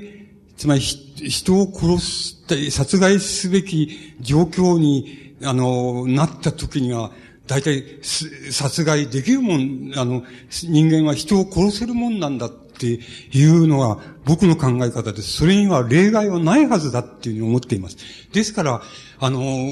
ですから要するに、それに対してね、死刑っていうのはやっぱり、あの、その殺害すべきなんて言いますか、雰囲気を、とにかく人工的に作らなければ、えー、あの、死刑なんかできないですからね。そういうのはものすごく残酷なことで、そんなやるべきじゃない。ただ、要するに、殺害するような雰囲気って言いますか、あの、環境とか状況とかできたらね、誰だって殺害するんですよっていうことは、僕はそう思ってます。で、それ例外な人なんかいるはずがないと思ってます。だから、あの、そういうことから考えて死刑判決って、死刑ってことには反対であるってことは一つ、そういうことを書きました。それで、もう一つ書きました。もう一つ書きました。それはね、あの、判決理由っていうのを全文じゃないんでしょうけど、新聞に出てきた限りではね、あの、判決理由はね、大体、あの、つまり、あの、仲間をまあ十何人殺し、それから警官隊と打ち合いで三人殺したとかっていうことになるわけですけれども、あの、その判決理由の中でね、新聞出てたことが要するに、まあ大体要点を尽くしているとすればね、大体ね、長田洋子ともう一人、あの、坂口博ですか、そのね、なんていうかな、つまり、その人格的欠陥って言いましょうか。つまり、こいつは要するに、意地悪で、根性悪で、それで、あの、悪い奴なんでそれがこういうの出てきて、こう、仲間を殺すっていう残酷なことをしちゃったんだ、みたいな風なね。要するに、あの、幹部になってる人のね、つまり、長田洋子と、え坂口博士のね、人格的欠陥っていうのを強調することでね、それでこういうことをしちゃった奴は、死刑に値するみたいな、そういう判決になってるわけですよ。して僕は、そういうバカな、それは違うと思うわけですよ。つまり、あの、どんな人間でもね、あの、どんな人間でもある、えっと、閉じられた、あの、特にまあ、イデオロギーとか宗教とかであの、一致している人たちがね、あの、追い詰められて、閉じられた環境の中に追い詰められた時にはね、あの、仲間を殺し合うみたいなことっていう、殺害し合うみたいな状況っていうのはね、もう、要するに誰でもそれは多分ね、免れないっていうふうに僕は思うわけで。つまり、あのー、誰だって例外なしにそういう状況になったらやりますよっていうことがあると思うんですよ。つまり、だから、そういうふうに、宗教なりイデオロギーの集団が閉じられて、追い詰められて、閉じられていった時に、して孤立していった時に、どういう状況になり、そしてそうなると、誰でも人間っていうのは、こう、人を殺害したりとか、仲間を疑ったりとかっていう可能性があるんだって、猜疑心が活発になるし、疑う可能性がたくさんあるんだっていう、そういうね、あの、そういうことはなぜだろうかっていう人間にはなぜ、人間はなぜそういうになるんだろうかっていうことがね、判決理由の中に述べられてない限り、僕はね、やっぱり死刑を宣告するね、やっぱりなんていうか資格がないっていうふうに思う、思うわけです。それをそう書きました。それからもう一つ、被告の方ですけれども、被告、僕が見て、あの、その、新聞に載ってたそのあれを見ますと、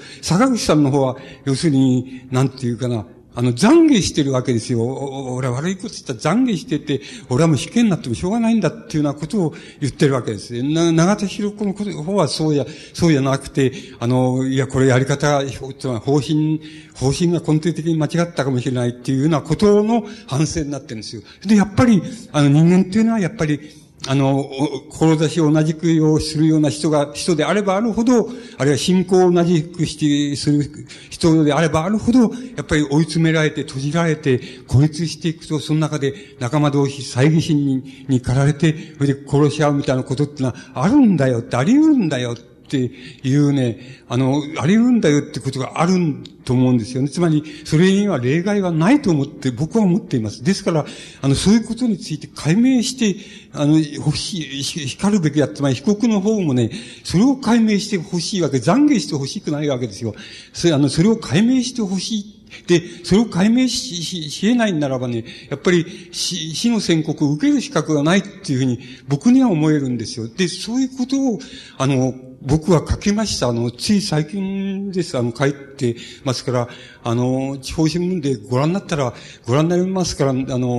もしあれだったら読んでくださればいいと思います。つまり、差し当たっていろんなことがありますけど、僕、言いたいことも、とか、いろんなあれ感想がありますけど、差し当たって僕、その二つの感想を、あの、僕は持ちました。それでそれは、そういうふうに書きました。あの、だから、あの、僕のところ差し当たって、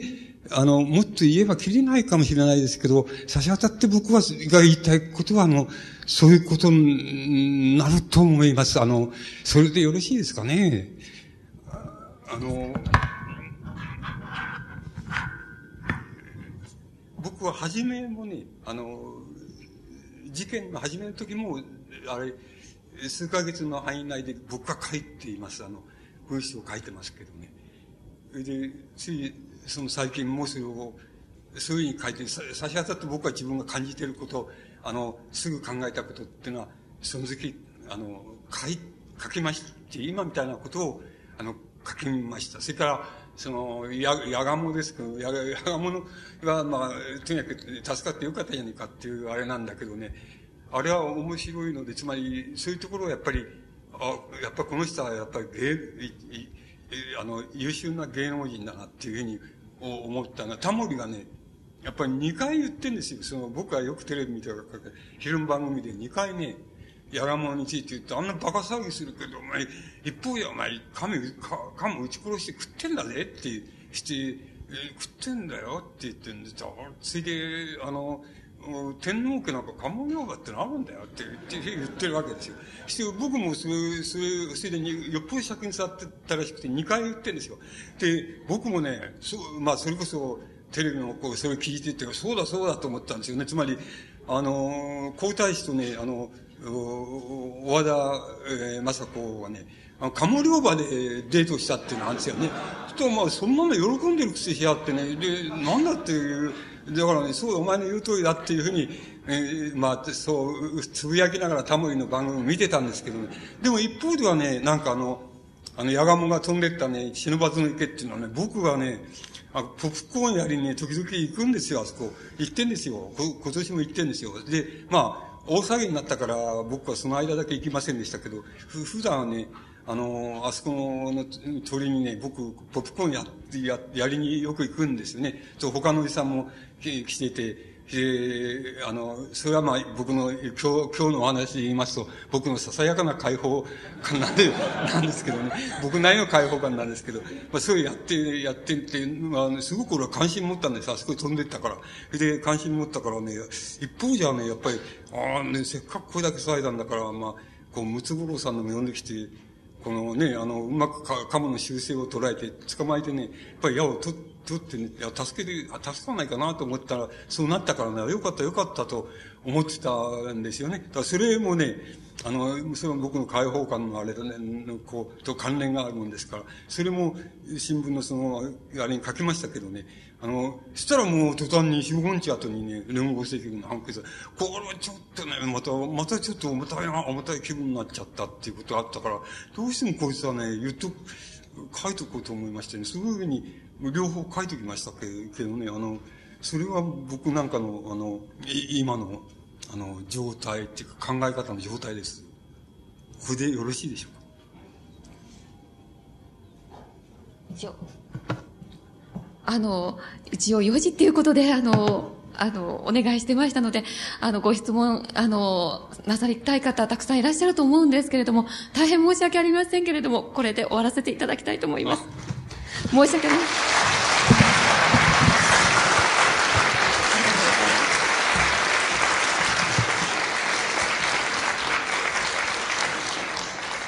大変混み合っておりますので、あの、順次、お、あの、ご退出お願いします。どうもありがとうございました。